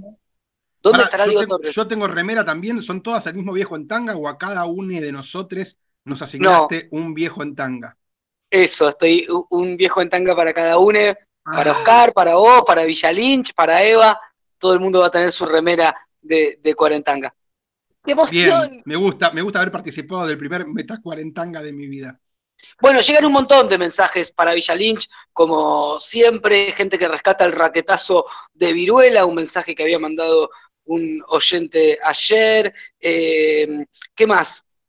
Lo de mi hermana pregunta algo, lo de tu voz y la reacción de Carlos y Javi. Esto es en el grupo de mi familia, ¿eh? mi cuñado le dice a mi hermana, lo de tu voz y la reacción de Carlos y Javi salió en el Rapsumen. Ah, y está escuchando a mi amigo Juani y dice, quiero mi remera. Tenés mi remera y mi corazón también, Juani. Besos para vos, para Cintia y para todo colegiales también. Eh, tenía un audio, pero me parece que es viejísimo. ¿Quieren que lo pase y después vemos cómo la remamos? Y dale, ¿es de alguien, bueno, sabemos de quién es? Bueno, ya la remaste. Ahí va el juego. Yo te paso el audio y vos me decís quién es. ¿Qué pasa con el pueblo cuarentanguil y mataderos? Vas acá seguro y te quedas en pelotas. Supongo que tenía que ver con lo que decía Oscar. ¿Quién era? Nati. No es Nati. No es Nati. ¿Quién es? No, es la persona que mandó ayer el mensaje que la que yo decía, ¿qué peli vi anoche? Y me contestó, ¿cómo era? La de, ¿cómo era? ¿Tu culo y tu coche? La de tu culo en mi coche. Ah. Esa, esa persona. Y también tengo un audio de Connie. ¿Quieren que lo pase? Dale, ¿cuánto dura? Ah, viste que Connie tiene ese problema. Eh, Mandalo, mandalo, mandalo, mandalo, mandalo. Connie está escuchando, eh, dice que le emociona el programa de hoy. 26 segundos, bien de. Connie. Salió en el resumen también. Salió en el, res- en el resumen, Connie. Salió Cami que se ganó las cervezas. Sí, ¿quién más salió? Salió el Eh, heladero. Sí, claro, bueno, Oscar siempre sale también. Che, no entiendo este momento que refieren de Carlos, mi hermana y yo. ¿Qué pasó? Me lo perdí eso. No, no te lo perdiste. Pasá el audio de Connie, déjalo ahí. Pero me interesa porque, no sé, me, me están acusando de cosas por privado. Bueno, paso el audio de Connie. hablamos del programa, cuando hablamos del programa de flamenco y tu hermana mandó un mensaje contando una anécdota. Ah, bien, va el audio de Connie. Tengo buena suerte y mala racha. Hay un asado de paso, como odiado. Me paso, qué temor. Bueno, perdón por mi audio ayer para abajo, pero hoy es viernes, vamos pum para arriba. Volvimos a fase 1. Me encanta, buenísimo. Y aquí estamos, teje, teje, tejedora. O sea, yo quiero contarles una cosa. Ustedes la escuchan a Connie así y decís, uy, qué bueno tener a Connie de vecina, está siempre re arriba, es como vivir al lado de la casa de Santiago Val. Bueno, no, es así en los audios. Yo después la veo en el pasillo y está tejiendo y siempre está preocupada por... por no es tan arriba en la vida real, ¿eh? Por ahí no Nada. comparto. Quería, a lo mejor no le caigo tan bien yo, que es una posibilidad que estoy barajando. Como Por eso acá es copada y cuando me ve a mí es como, mirá, estoy tejiendo. Es una reposibilidad. Sí, hablando de eso, está el gato de Connie acá en mi casa. Eh, se quedó, no sé. ¿De Maxi no Eh, tenemos más noticias? No, de, de Maxi el vecino hace mucho que, que no sabemos nada. Sí nos llamó la atención el otro día. Bajaste la voz. Sí, chicos, no se dan. Ya lo expliqué en el programa número 5. Soy muy cagón, evito el conflicto. A mí no me gustaría que él me escuche ahora hablando de él. No sé cómo se lo puede tomar. Pero ¿sabés si está bien? ¿Lo escuchás? Sí, sí, lo escucho, porque eh, ya lo conté otras veces, Maxi, el vecino al lado, pide mucho delivery, entonces yo sé que está vivo porque al mediodía escucho el timbre de que pidió un delivery. ¿Saben qué es lo que más pide? Javi, sí. Sí, Eso te iba a preguntar, ¿qué es lo que pide? consume mucha hamburguesa de fast food. Qué rico. Te hago una Sí. consulta, Javi. ¿En tu mente fantaseaste respuestas para la próxima vez que pase y ya tenés construido una serie de remates para responder al próximo reclamo? No, pero ¿quieren que cuente algo? Por favor. Eh, esto ya se sabe, yo tengo agendado, tengo la cortina muy alta, siento que me molesta un poco. Yo tengo agendado a, a, a Maxi, el vecino, en el celular, porque hemos charlado cuestiones de, consorcio. Eh, y eh, cuando pongo en mi estado de WhatsApp, pongo la imagen de Cuarentanga para que la gente lo escuche, ¿saben lo que hago? Entro a qué contactos no pueden verlo y elijo que él no lo vea, porque me daba mucho miedo ay, me estoy abriendo mucho, ¿no? Estoy contando mis Sí, miserias. Me, sí. me daba como, me daba como mucho miedo que él lo escuche y que todo esto se torne raro. Entonces dije, ok, que lo pueda ver todo el mundo, pero que Maxi por las dudas no lo vea. Igual lo que nos pasa con Connie es que nosotros queremos ser amigos de Maxi. Y es Maxi el que no, el, el que no termina eso- de. No podés bloquearle el- el- la, progra- la, la publicidad de Cuarentanga. Es todo lo Pero- que queremos que escuche Cuarentanga. Hay un dato que no sé si ustedes manejan. Maxi es muy grandote, pero cuando digo muy grandote es una persona que llama la atención por lo grandota que es. Sí, me parece bien, me parece sano, Javi, lo que te estás planteando. ¿Ok? Esperen, Connie, ay, Connie me tira una, Connie me tira una. Eh, la voy a la cuento, no sé, espero que Maxi no esté escuchando. Dice Connie que Maxi el vecino recibió visitas en la Epa. cuarentena. Shh, Eso no se dice, Javi. O se denuncia o no se dice. Bueno, ¿por qué tan así? Me pide No. el eco, el eco de la muerte. Qué feo eso. Chicas, me escribe Lorena de Varela y me pide que por favor les cuente que consiguió meter el sillón en la casa. Me gusta Quiero cuando Cuarentanga se vuelve radio de pueblo. Hermoso. Queremos Eh, una foto. Aguante Connie, me dicen recomendar lugares de hamburguesas. Eh, se debe comer dos hamburguesas con el combo él solo. Entendiste todo, Juan Ignacio. Eh, Connie dice que lo va a visitar a denunciar. No, Connie, dale. Si hay algo que no somos acá, eh, es policía. Y nada, amigues, en el próximo bloque tenemos Coronavirus por el Mundo, el juego que nos vuelve loques. Y en el bloque siguiente, después de ese, sorteamos seis birras. Así que Ufa. nada, no sé. Les sugiero que se queden. Yo para levantar un poquito la noche de la sonora Marta la Reina, la reina del Rosedal.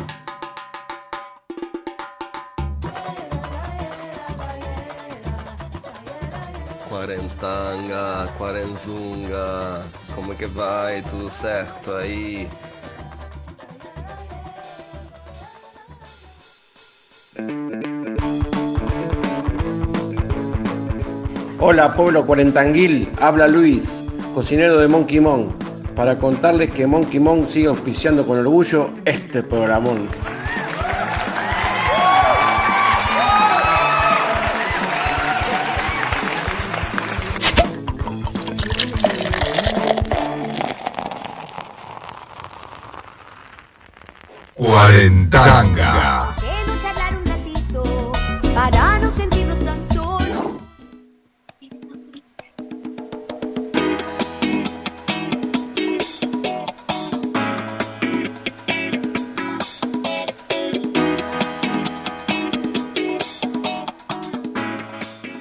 Yendo este cuarentanga de viernes. Tengo que contarles que si ustedes escuchan ruidos es porque mientras sonaba la canción pasó lo siguiente. Connie, la vecina, escuchó que yo tenía empanadas y me mandó un mensaje diciendo ¿cuánto hay de cierto que tenés empanadas? Yo les dije, Connie, si hay empanadas para mí, hay empanadas para vos. ¿Qué sucedió? Connie está tejiendo atrás mío ahora, en este, en este momento, que todo, o sea, Connie tiene como metejores. En una época solo jugaba al parchís y esté donde esté, estaba jugando al parchís. Ahora solamente teje y esté donde esté, está tejiendo mientras busca unos auriculares. Ahí arriba de ese mueble, Connie, para mí, ah, mira ahí, abajo de la caja. No, no, vaya, mira, mira, mira, mira mi dedo. El momento más radiofónico del mundo. Yo señalándole a Connie dónde hay auriculares. Bien, amamos a Connie, me dice la gente. Eh, sí, otra cosa que tengo que aclarar es, me dijo mucha gente por, por cucaracha mientras sonaba la canción que Fedeval está muerto. No, entonces no está bueno tenerlo de vecino a Fedeval, lo cual me recuerda también a la historia de cuando había un vecino muerto viviendo en el departamento de Connie, que ya la conté eh, en otra oportunidad. Bueno, nos llega un audio de Tinga. Tinga se ha convertido en uno de mis oyentes favoritos. Estamos matados, nos estamos quedando dormidos, así que no vamos a llegar a jugar. Lo sentimos mucho, los queremos igual un montón y nos vamos a ver el lunes. Nos vamos a escuchar y vamos a estar ahí presentes en los juegos. Dale, Tinga. Yo arranqué diciendo uno de mis oyentes favoritos y manda un audio para decir que se va a dormir en el momento en el que vamos a empezar, punto número uno, a jugar al mejor juego. Fedeval no está muerto, me dicen. El padre murió. Chiques, aclárenme quién se murió. Ah, no, no, no, no, no. Santiago Val. Bueno, ah, mi hermana me lo dijo, sos el cholulo que menos sabe de farándula. El muerto es Santiago Val, ex Pero marido de Carmen Barbieri. Pero se murió hace un montón, padre de Fedeval, que está atravesando una, una fuerte enfermedad hace un tiempo. Ese es el problema de Fede, Fedeval, pero no está muerto. Escúchame, meto un paréntesis. Algo que estuvimos hablando a la tarde. Sí. Eh, si alguien del pueblo cuarentanguil sabe de un programa de televisión que recordamos hoy a la tarde y no sabemos cómo se llama y yo no lo encontré, es de los famosos contando pasajes de la historia argentina pero tomando alcohol en vivo y se van emborrachando y van contando eh, partes de, de la historia argentina. Esto es una adaptación de un programa yankee donde actores yankees hacen lo mismo, pero este se hizo acá y yo me acuerdo del capítulo de Fedeval borracho hablando de Belgrano. Puse en YouTube Fedeval, borracho, Belgrano, y no, no, no me dio la respuesta así concreta. Vos querías, se murió hace poco Santiago Val, me dice Maru. Sí, y recomiendo, recomiendo con creces la película que filmó este, Fedeval con su padre antes de morir, donde viaja con él en moto por Argentina, que es muy buena. Eh, pregunta Juan Ignacio, ¿qué enfermedad tiene Fedeval? No tengo ni idea. Tiene cáncer de colon. Uh, qué garrón, como Néstor. Opa. Bueno, sigue, sigue. ¿No? No, Eh, sí, sigue. Bueno, Sí, sí, sigue, sigue 40. Pasados de copas, me dice Geni de Varela. Gracias, Geni de. Varela, te quiero, siempre te quise y siempre te querré. Toda la tarde ¿es queriendo ver ese programa no por encontré. genia? No, entiendo, no, no tengo ni idea. Entiendo que se llama Jennifer. Ah, ok. Pero la verdad es que, es que desconozco. Ella se presentó como Geni de Varela, la otra de Varela, que es Lorena, me dijo no es Jenny, es Geni, y, y así lo, lo digo yo, pero no tengo ni idea quién es. Em, pasados de copas, perdón, me puse a googlear mientras hacía el programa de radio. Me, me olvidé de Vamos, eso. a, vamos a jugar a algo, Javier. Sí, pará, me preguntan, Néstor, chiques, perdón, estoy en cualquiera. Néstor Kirchner no se murió de cáncer de colon. No, boludo, Carlos. se murió de un bobazo. ¿Y no tenía también cáncer de colon? No, ¿Estás seguro? No, sab- no ya me, si me, me lo repreguntás dos veces, no sé. Geni mandó un audio, a lo mejor tiene que ver con esto, a ver. Javi, mi nombre real es Geni, H-E-N-N-Y, no me llamo Jennifer, por favor.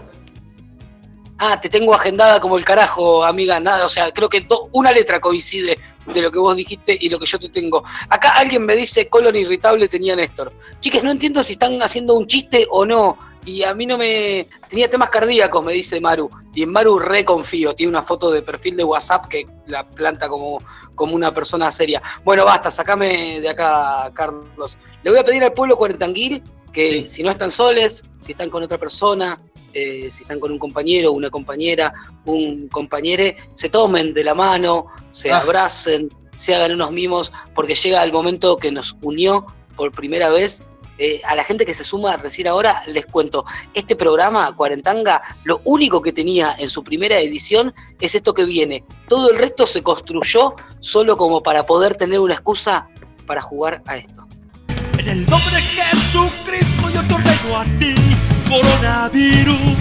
Sal, sal, sal de mi planeta y no vuelvas jamás.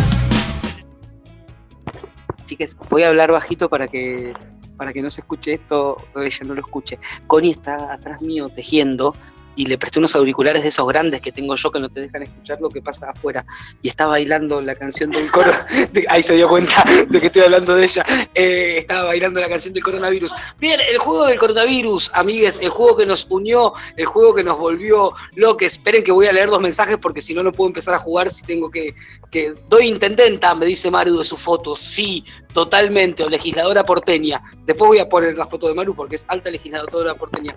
¿Abrazo a los perros? Pregunta Nati. Sí, Nati, si estás con un perro, abrazalo cuando suene esa cortina.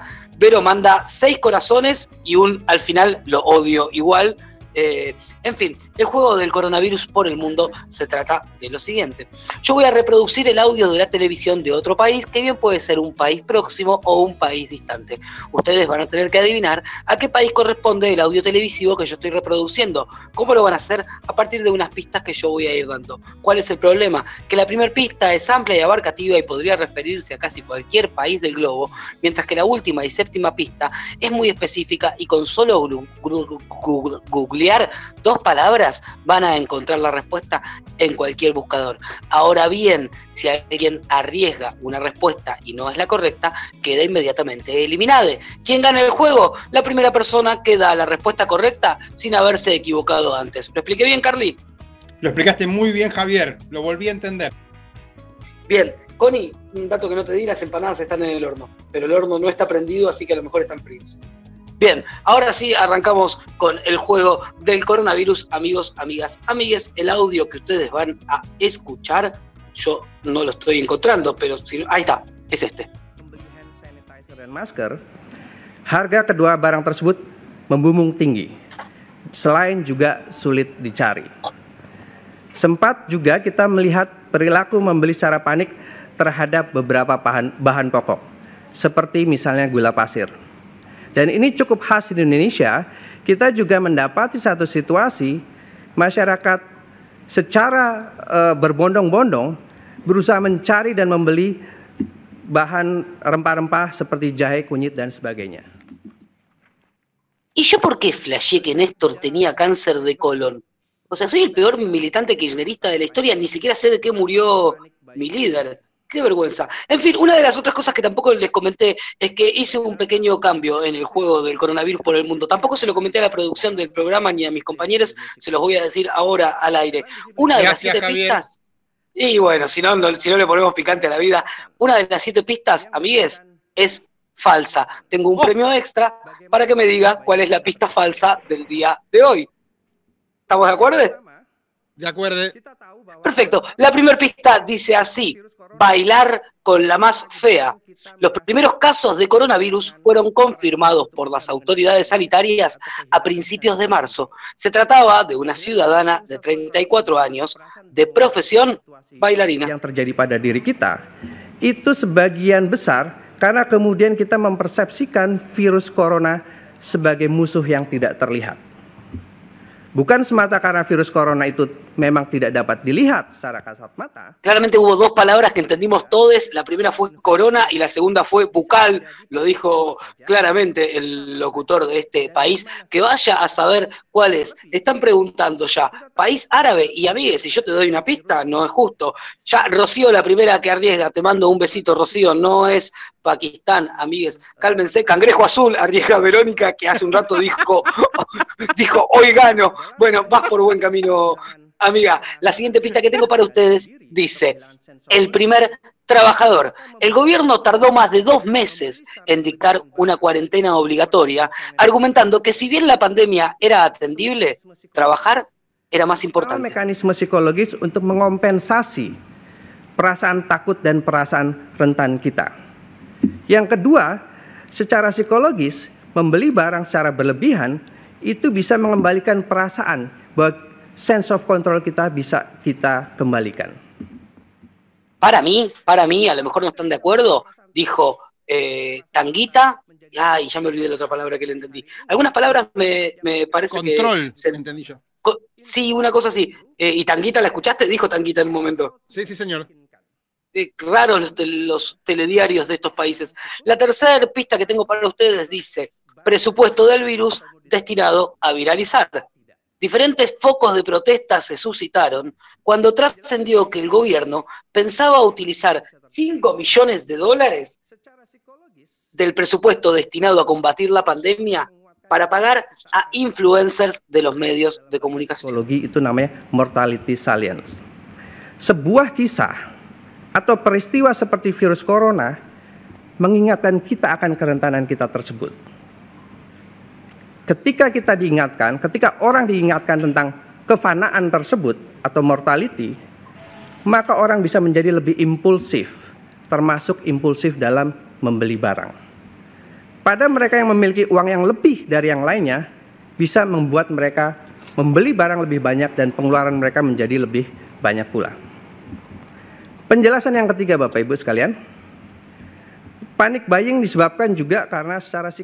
Lo dejé un ratito más el audio solo porque me gusta pensar que les hice escuchar un minuto de un idioma que, que no conocen y nada, después me voy a dormir como contento por eso, pero es un chiste que me hago a mí mismo, no tiene demasiado sentido. En fin, la siguiente pista que tengo para ustedes dice arbolitos pandémicos. Pará, meto un paréntesis. Che, nadie está arriesgando nada. Pueblo Cuarentanguil, y hay un montón de gente escuchando, somos arriba de 40 y nadie arriesga un país. ¿Qué les pasó? Ustedes no eran así, amigues. Eh, hoy Connie saca el punto repulgue, me dice Oscar. Eh, sí, qué sé yo, es raro. Eh, la siguiente pista dice, arbolitos pandémicos. Un argentino, varado en el país, denunció que no consigue cambiar dólares por moneda local, ya que no le permiten entrar a los bancos por ser turista, y quienes ofrecen cambio de divisas en la calle objetan que esos billetes pueden estar infectados.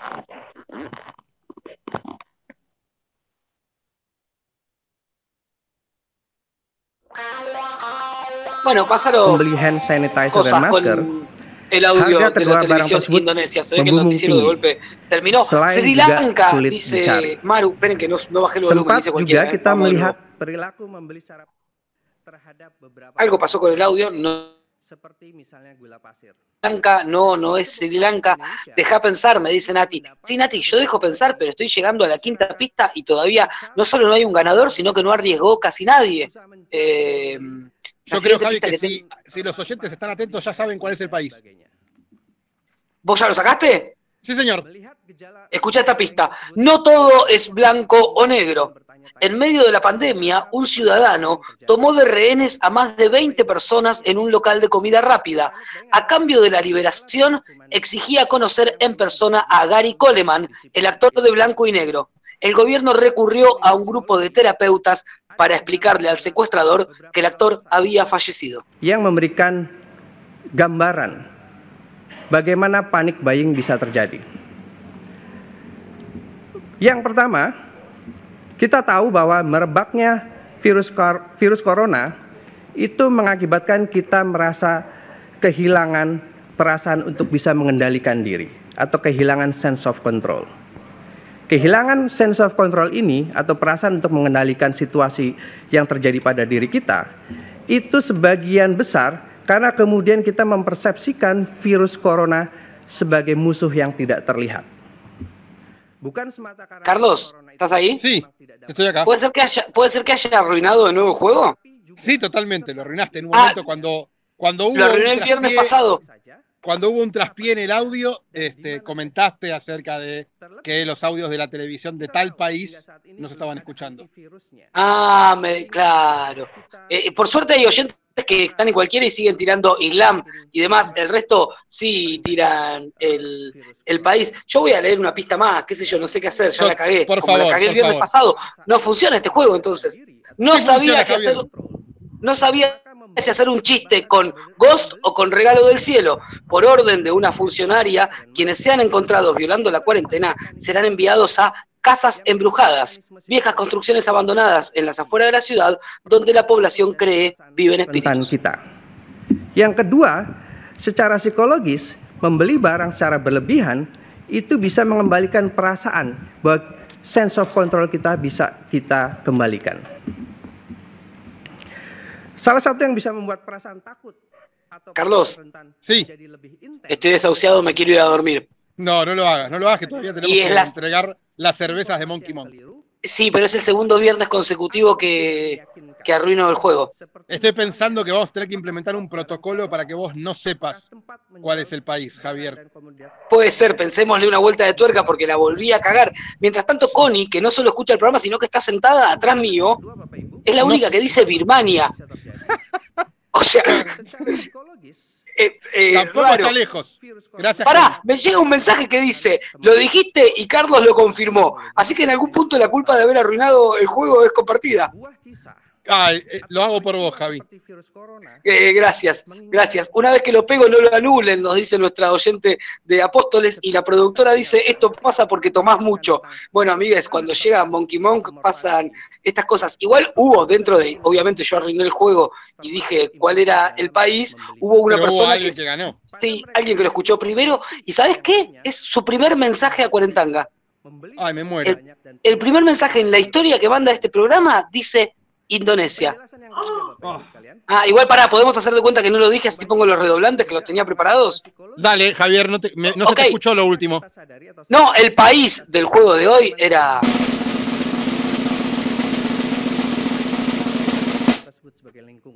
Indonesia, Indonesia, Indonesia. ¿Cómo no se dieron ¿Quién cuenta? hubiese dicho? ¿Quién, quién lo hubiera imaginado? ¿Sabés que me sé la capital de Indonesia? ¿Vos te la sabés? No, ¿cuál es? Creo que es Yakarta. Mira, y, y no es un país que tiene muchos nombres la- en- de origen latino? Sí, es un país que tiene muchos nombres de origen latino, es un país que es predominantemente musulmán, tiene la población musulmana más grande Más del grande mundo. del mundo. Y es, insu- y es un país insular. Bien, escúchame, te doy un dato y que, me enorgullece. ¿Viste que te dije que Agus ganó el juego? Sí. Me escribe y me dice, te juro que lo saqué, no lo escuché. Vamos. Yo sabía la noticia del muchacho que no podía cambiar dólares. Bien. Qué bueno, Agus. Eh, ¿Viste? Bueno, escúchame, eh, ¿qué tengo que hacer? Ya me estoy perdidísimo. Tenés que pedirle a Agus, tenés que pedirle a Agus que elija el tema. Ah, ya le pedí el tema. Entonces tengo que ahora- mandar un tema yo, tengo que y poner un tema y cuando volvemos, ¿qué va a pasar? Y vamos a entregar las seis cervezas de Monkey Monk a partir de un procedimiento súper complejo, pero que nos va a asegurar que la persona que lo gane las merezca, Javier.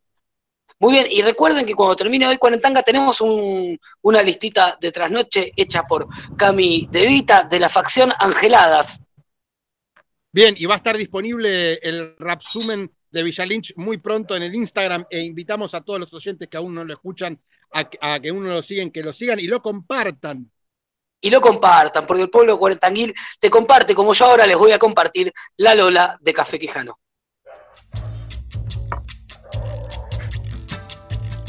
Se llama Lola y tiene historia, aunque más que historia sea un poema.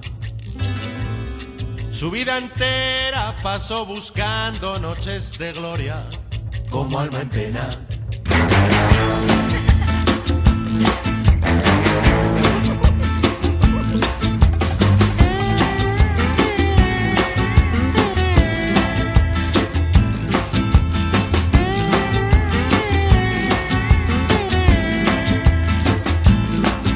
Pueblo Cuarentanguil vaya pensando cuál fue la pista falsa del juego.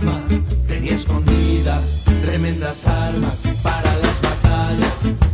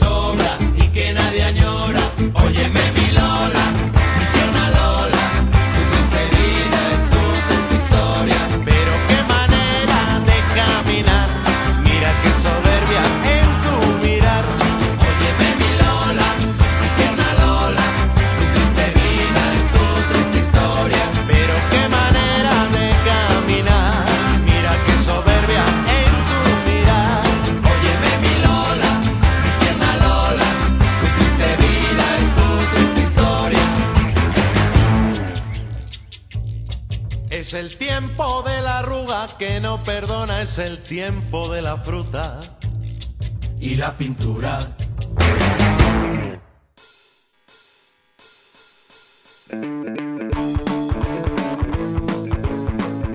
Hola pueblo cuarentanguil, habla Luis, cocinero de Monkey Mon, para contarles que Monkey Mon sigue auspiciando con orgullo este programón.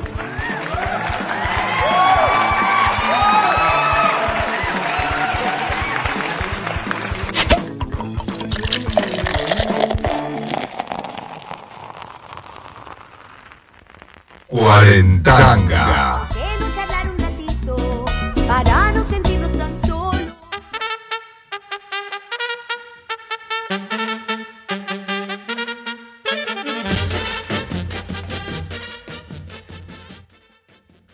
Eh, ah, me olvidé de que iba a hablar ahora. Tenemos el sorteo, pero que tenía algo re importante para decir y me lo olvidé. Eh, bueno, tenemos el sorteo de las seis. Ah, eso era, de la promoción de antes, Monkey Monk. Perdón, y antes la pista falsa, Javi. Te tienen que escribir a vos para decirte la pista falsa, ¿eh? Gracias, gracias, Carly. Es más, yo recibí ahora un mensaje. Le pido Sí, a la persona mirá. que me, escribí- que me escribió el mensaje que me diga su nombre, así puedo nombrarlo al aire. Nuestro querido Oscar también arriesga cuál era la pista falsa. Amigues, todo- todos muy cancheritos, el conductor se equivoca, el conductor se equivoca, pero les metí en las siete pistas del coronavirus una que era falsa y nadie salió a decir, hey, hey, se nota que esa es una pista falsa. Y eso que era bastante evidente, que quieren que, que les diga. Eh, bueno, ¿quieren jugar a eso o quieren jugar por las seis cervezas de Monkey Monk? Somos 40 y algo de computadoras conectadas a la noche cuarentanguil y no, no les veo estar, eh, estar ahí atentes. Quiero contar algo íntimo. ¿Puedo contar algo íntimo? Sí, Javier, te escucho. ¿Para que, para que me ponga una música sentimental de fondo? Dale. ¿Cuál te gusta más? Eh, ¿La mejor música de piano y violín triste y relajante y romántica? Sí, vamos con esa. Sí. Listo, refuimos con esa. Esperá, Ojalá que no tenga publicidad. Sí, tiene publicidad. A ver de qué nos tocó. ¿No sabes qué? Es un Lugar señor tan en- espectacular. Honestamente no sé cuándo estés viendo este video o qué día lo estés viendo. Pará, no sé si, si el pueblo cuarentanguil mira videos en YouTube. Yo que me la paso mirando videos en YouTube, hay uno de las publicidades que me sale todo el tiempo, que es un gurú económico que el 19, creo que era hoy, no me lo agendé, siempre empezaba diciendo, agéndate el 19 de junio. Martín Sánchez va a dar los consejos para ganarle a la economía y llevarte los dólares. ¿No, no te tocó nunca, Carly? No, yo tengo, puedo decirlo en voz alta, pero soy de las pocas personas del universo que pagan YouTube Premium, así que no tengo publicidad. Ah, qué gente rara que sos. Bueno, ojalá que alguien del pueblo cuarentanguil le haya pasado de lo que me pasó a mí y no esté como un boludo hablando, porque me pasó. Me dice, vale, la pista falsa era la de que el gobierno dijo que era más importante trabajar que la cuarentena. No, vale, esa pista era real. Eh, Yo tengo para Oski, arriesgar, ¿eh? ¿Vos querés jugar? ¿Cuál dice Oski? ¿Cuál dice Oski? Oh, La, la, la pista falsa era que iban a destinar 5 millones de dólares destinados No, a la pandemia para la pagarle a influencers. Perdón, la pista falta es la de los secuestradores. ¡Obvio! Pero cómo, cómo, pero cómo puede ser que sea verdad que una serie de secuestradores de La voy a leer de nuevo. No todo es blanco o negro. En medio de la pandemia, un ciudadano tomó de rehenes a más de 20 personas en un local de comida rápida. A cambio de la liberación, exigía conocer en persona a Gary Coleman, el actor de blanco y negro. El gobierno recurrió a un grupo de terapeutas para explicarle al secuestrador que el actor había fallecido. No hay manera de que esa Pero pista. el audio, el audio que pusiste de qué era, porque en un momento dice American. El audio de la TV. Yo, para No hacer ese juego me la paso mirando. hablando. televisiones de otros países me la paso mirando. Es, es muy, muy, muy bizarro. Bueno, pará, quería meter el momento sentimental. Disculpame, Javier. Te escucho. Eh, ¿Puedo? Sí, sí. pará que Mirá, pongo- mirá, pongo- te, lo digo, te, lo, te lo digo como Luisa. Te escucho. Qué lindo. Para que bajo esta, pongo la otra cortina. Y ahí va. No sé, no sé si es muy emotiva, ¿eh? Te escucho, Javier. Ahora que me voy a poner, lo, voy a contar como diario íntimo. Ahí va. Hace cuatro meses empecé con un sueño. Ese sueño era tener una radio. Tenía un gato, se llamaba Bodoque. Le puse de nombre a la radio Bodoque. Y al principio estaba solo. A veces, a veces me sentía solo. A veces lloraba. Pero poco a poco se fue armando un pueblo cuarentanguil y a ese hermoso pueblo cuarentanguil yo fui invitando a todos mis amigues. Eh, y un día Cuarentanga tuvo una fase 2 llena de hermosos amiguites y una semana como esta que estamos viviendo, una semana que a lo mejor para cualquiera puede ser intrascendente, común u ordinaria, para mí fue una semana especial, porque fue la semana en la cual Radio Bodoque completó su grilla de programa. Y ¿saben qué? Además de que Carlos me está metiendo en el momento sensible unos ruidos espantosos. Es el ruido de que, te- grupo- que estás escribiendo el diario. Dale, ah, perdón, no, entendí. Eh, o sea, es como un efecto de sonido lo que me estás metiendo ahí de fondo. Sí, discúlpame. Escuchá, escuchá, No, escuchalo, escuchalo. Sí, yo entiendo, me da la sensación de que estás haciendo otra cosa como un cubo Rubik, ¿puede ser? No, no, estoy, escribiendo. Estoy escribiendo el diario. Ah, ok. Bueno, ¿para qué retomo? Eh, Nada, esta semana al final, mis amigos, tengo un grupo de cinco amigos, de esos cinco amigos, a cuatro los metí en la radio y tienen sus propios programas, un pucho con Juan López, Barecay, con Seba Daguano, vos que estás en Cuarentanga conmigo y me faltaba uno, que era Cuarenzunga. Ajá. Y viste que lo comenté en la semana, che, o sea, esta es una solamente mía, pero me quiero dar el lujo. Nada, me daba como cosa de que estén todos mis amigos en una semana en la radio y no esté él, así que lo acabo de llamar a, a Cuarenzunga y me parece que está al aire. Cuarenzunga, ¿estás ahí? Estoy aquí, estoy aquí. ¿Cómo has estado? Eh, ¿Cómo le estás, cuento al Juan? pueblo, le cuento, no, pará, Carlos, al pueblo cuarentanguil. Cuarenzunga vino de Brasil en la primera temporada de Cuarentanga, estaba viviendo en Río de Janeiro, se autoexilió porque Bolsonaro está tirando fruta y tenía miedo, lo cual me parece sensato, y ahora está viviendo en una casa en la cual de noche no puede hablar fuerte. Así que le vamos a pedir solo una declaración y para que yo me saque el gusto de decir que estuvimos todos en la radio en una semana. Decía algo en portugués y te corto. No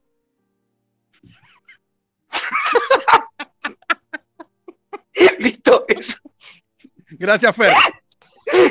Cuarenzunga en Cuarentanga para dar final a una semana que a mí, en lo personal, me resultó muy emotiva por estas cosas que, que pasaron. Eh, y ahora sí, vamos a ir con el juego. Esperen, sigue la cortina romántica chota, no sé, ya hay una publicidad, ya está en cualquiera esta, esta radio, hay que tomar medidas urgentes. Subo un poquito la cortina de James Bond para no sentirnos tan soles y les digo, ¿cómo se van a ir las seis cervezas de Cuarentanga del día de hoy. La primera vez que sorteamos seis cervezas, Carly, ¿cómo hicimos? No tengo la más mínima idea, Javier. Bien, gracias Carlos por esa segunda.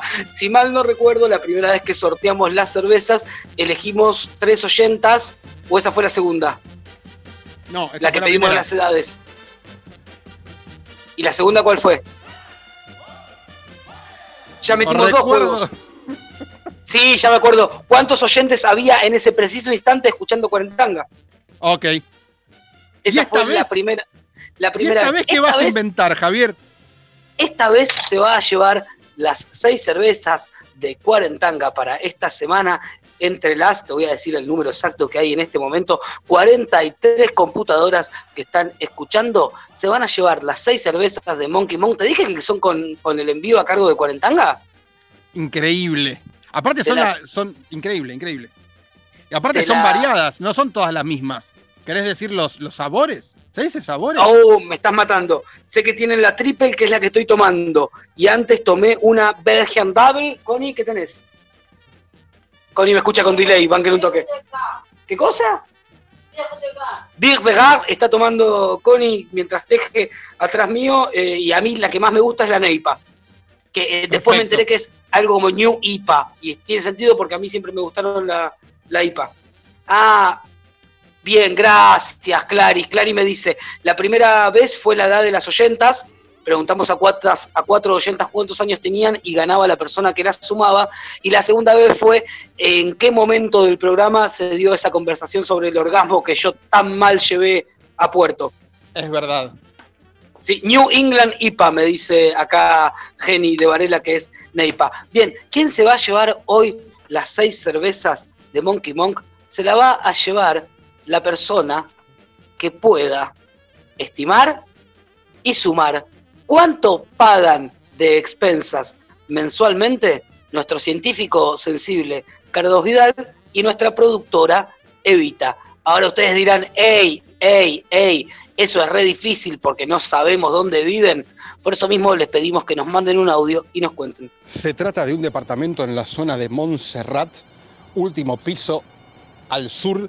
Es un departamento de 30 metros techados y 30 metros de terraza y tiene mm, agua caliente central. Tenemos entonces 30 metros en Montserrat con agua caliente central y Mi departamento, que no es tan mío, es de un ambiente, tiene más o menos 40 metros cuadrados, tiene un pequeño balcón y está ubicado en el límite entre Almagro y Villa Crespo. Almagro Villa Crespo, un poquito más grande, 40 metros cuadrados. Ellos Lo que dos tiene que pagan adivinar- expensas. lo que tiene que adivinar es la ¿Cuánto suma de ambas. La suma de ambas expensas. ¿Cuánto pagan entre los dos de expensas? No queremos saber cuánto paga Carlos puntualmente, no queremos saber cuánto paga Eva puntualmente, sino que queremos saber cuánto suma lo que paga Carlos más lo que paga Eva. ¿Te parece que se entendió? Me, se reentendió, Javier. Bien, le voy a dar un- una sugerencia al pueblo cuarentanguil que está más cercano a la falopa. Si tiraron 2.700 pesos, amigues, son dos departamentos, claramente pagan más que 2.700 pesos. Borrá ese mensaje y escribí otro que yo me hago el boludo, no hay problema. Anoto, Está bien, Javier. ¿Estás para anotar? Bancá que estoy Sí, aguantando que veo que llegan y llegan y llegan mensajes del pueblo cuarentanguil diciendo cuánto gastan. eh, El cuánto gastan departamento en- de nuestra productora tiene amenities. que, que sabes que yo a las amenities siempre les dije come- co- commodities. Los commodities son otra cosa, Javier. Claro, pero- de cambio por valor. Sí, está bien, pero no estaba mal mi pensamiento. Si yo tengo un sauna en mi edificio, ¿eso me da más comodidad o no? Es verdad, es verdad. no es me- una commodity. Che, ¿cómo estás? Te llamo por teléfono. ¿Qué haces, Carly? ¿Cómo estás? Bien, estoy acá, re commodity en el Zoom. Totalmente, totalmente. Ay, de hecho, o sea- su departamento tiene commodities. Tiene- obvio que tiene commodities. Obvio que las tiene. Como- y, y si las hemos disfrutado juntos, las commodities. Totalmente. En fin, bueno, ¿querés que te empiece a, a leer cuánto. No, ¿cómo hacíamos acá? Yo decía el número y después veíamos quién había estado más cerca, ¿no? Sí, señor. Bien, pero ahora corremos el riesgo de que alguien me borre un mensaje, sea ruin y me lo escriba después. Bueno, No sé no, cómo el, le- el leído ya, ya quedó, Javier. Una vez que lo leíste, ya fue. No, te los voy a leer. Y total, ¿vos tenés otra cosa que hacer? Nada más que hacer. Yo te los voy leyendo y de paso nombro al pueblo 40.000 y si querés te doy una característica de cada uno que me escribe. Dale, no sé si lo voy a poder anotar, pero dale para adelante. Ok, Juan y Gamba juega bien a la pelota y dice 9.300 pesos.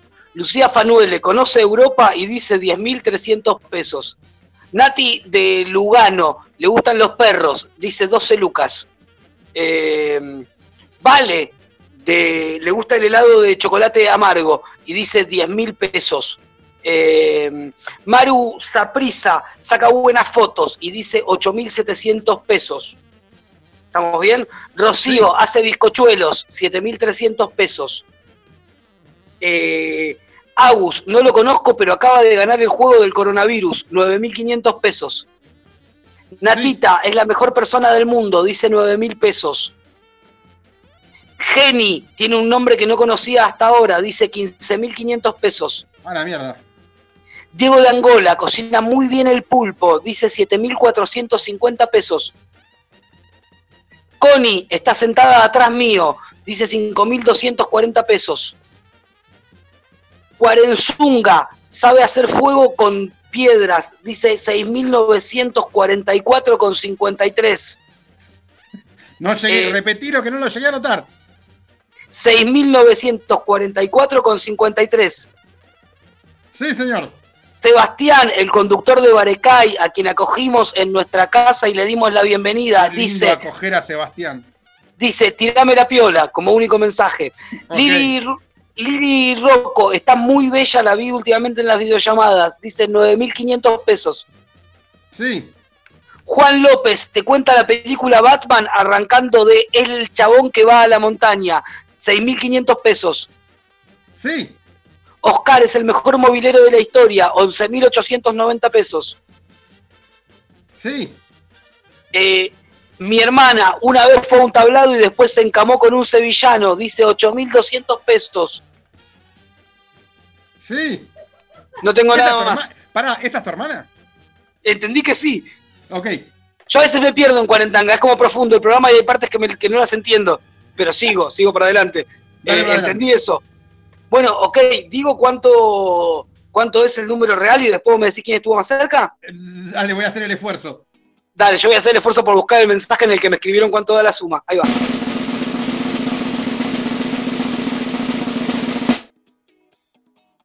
Hago tiempo, hago tiempo, hago tiempo, mientras escroleo para arriba era un chat y el número que sumaban las expensas de ambos dos era 8.451,68. Carlos, ¿vos sos el que paga 6.000 o 2.000? Yo soy el que paga dos mil y pico. 2.378 paga Carlos, 6.073 pagó Eva, que debe tener flor de commodities, 8.451 da la suma total. Decime, Carlos, cuando tengas al ganador o a la ganadora. Tengo que hacer una cuenta, Javier. Me encanta, ¿querés hacerla en vivo? Abro la calculadora de la compu. Abrí la calculadora, por favor, te lo pido. Bien, calc, pongo en el buscador. Pará, porque, estoy, porque se me llenó el cuaderno y no puedo hacer cuentas en el cuaderno. Se te llenó el cuaderno de preguntas. Sí, Maru dijo 8700. Sí. Y tu hermana dijo 8200. 8.200 y 8.700. ¿Y cuál es el número al que tenemos que llegar? 8451. Uy, qué complicado que Uy, se puso entiendo, que, entiendo que es Maru, pero me gustaría validarlo con una A calculadora. ver, de a ocho- a- hasta el 8200 hay 251, ¿estamos de acuerdo? Sí, señor. Y hasta el 700 hay 249. 49. No lo puedo creer. ¿De verdad sucedió esto? ¿Tan, Sucedió tan- jugado puede estar? Por favor, si algún oyente o alguna oyenta impugna que lo haga ahora o, O para o siempre. para siempre. Eh, es- qué cagada, volvió a ganar la que vive en la cumbre. Ah, no, no, no, ganó la de acá, No. ganó la de acá, ganó la de acá. Maru, Maru, Maru, Maru. Maru, ganó Maru. Ok, la anuncio entonces con la ovación que se merece.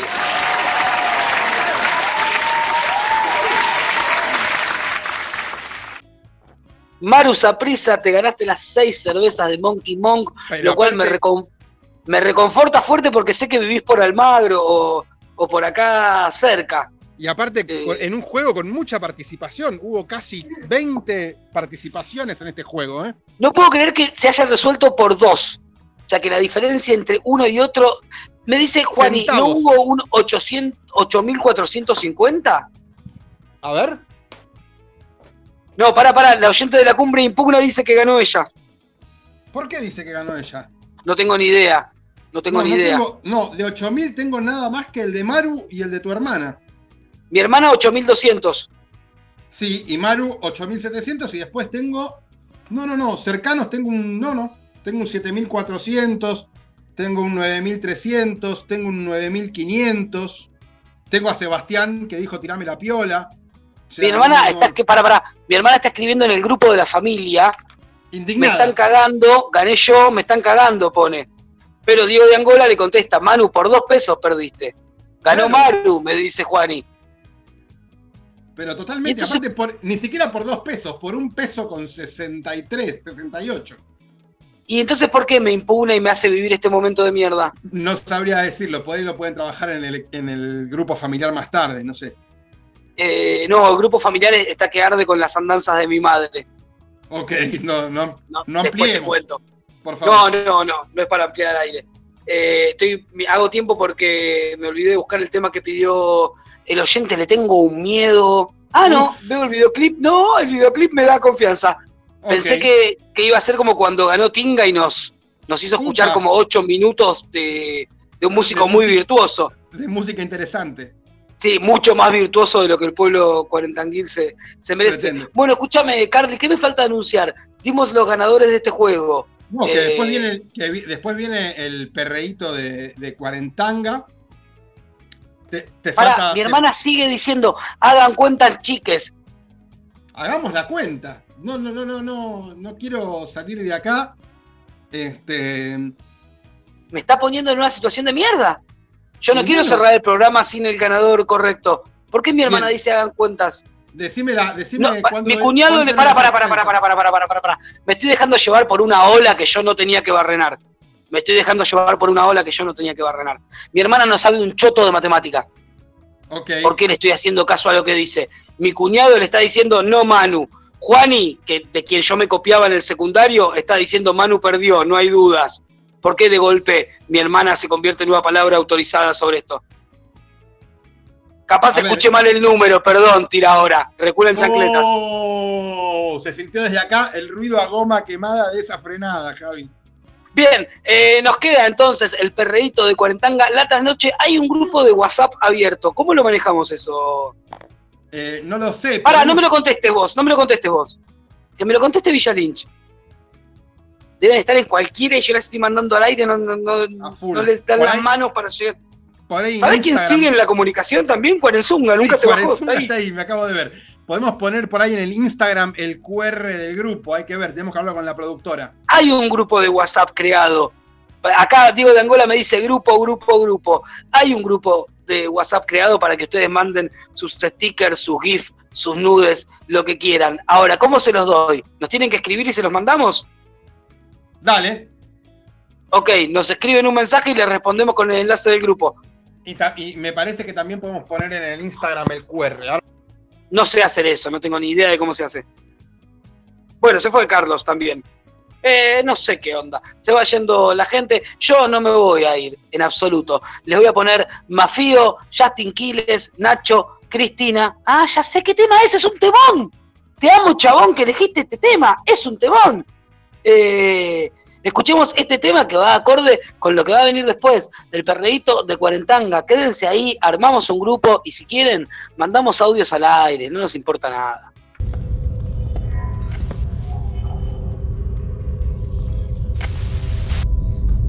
Hay mucha demencia, la cosa está buena, tienes lo que vamos a hacer.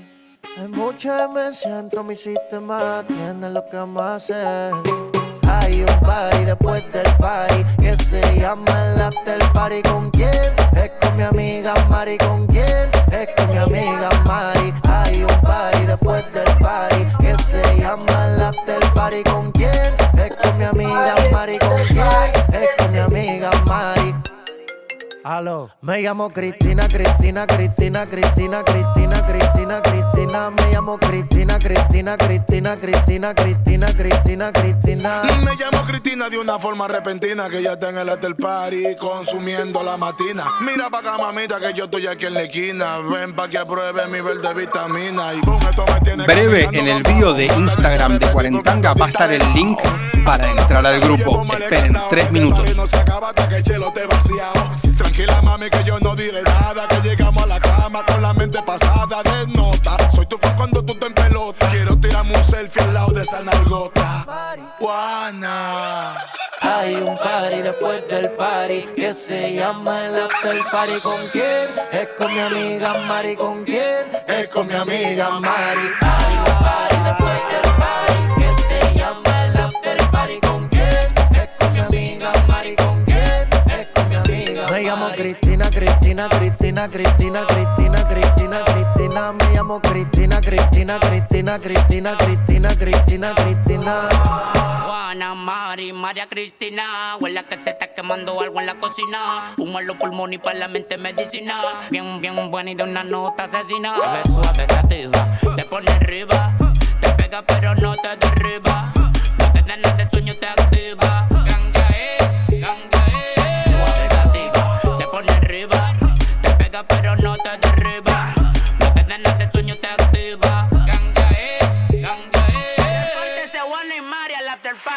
Hay un party después del party que se llama el after party. ¿Con quién? Es con mi amiga Mari. ¿Con quién? Es con mi amiga Mari. Hay un party después del party que se llama el after party. ¿Con quién? Es con mi amiga Mari. ¿Con quién? Es con mi amiga Me llamo Cristina, Cristina, Cristina, Cristina, Cristina, Cristina, Cristina. Me llamo Cristina, Cristina, Cristina, Cristina, Cristina, Cristina, Cristina.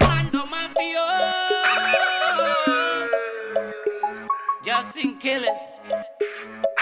Recuerden que están los mensajes abiertos durante el reíto de Cuarentanga.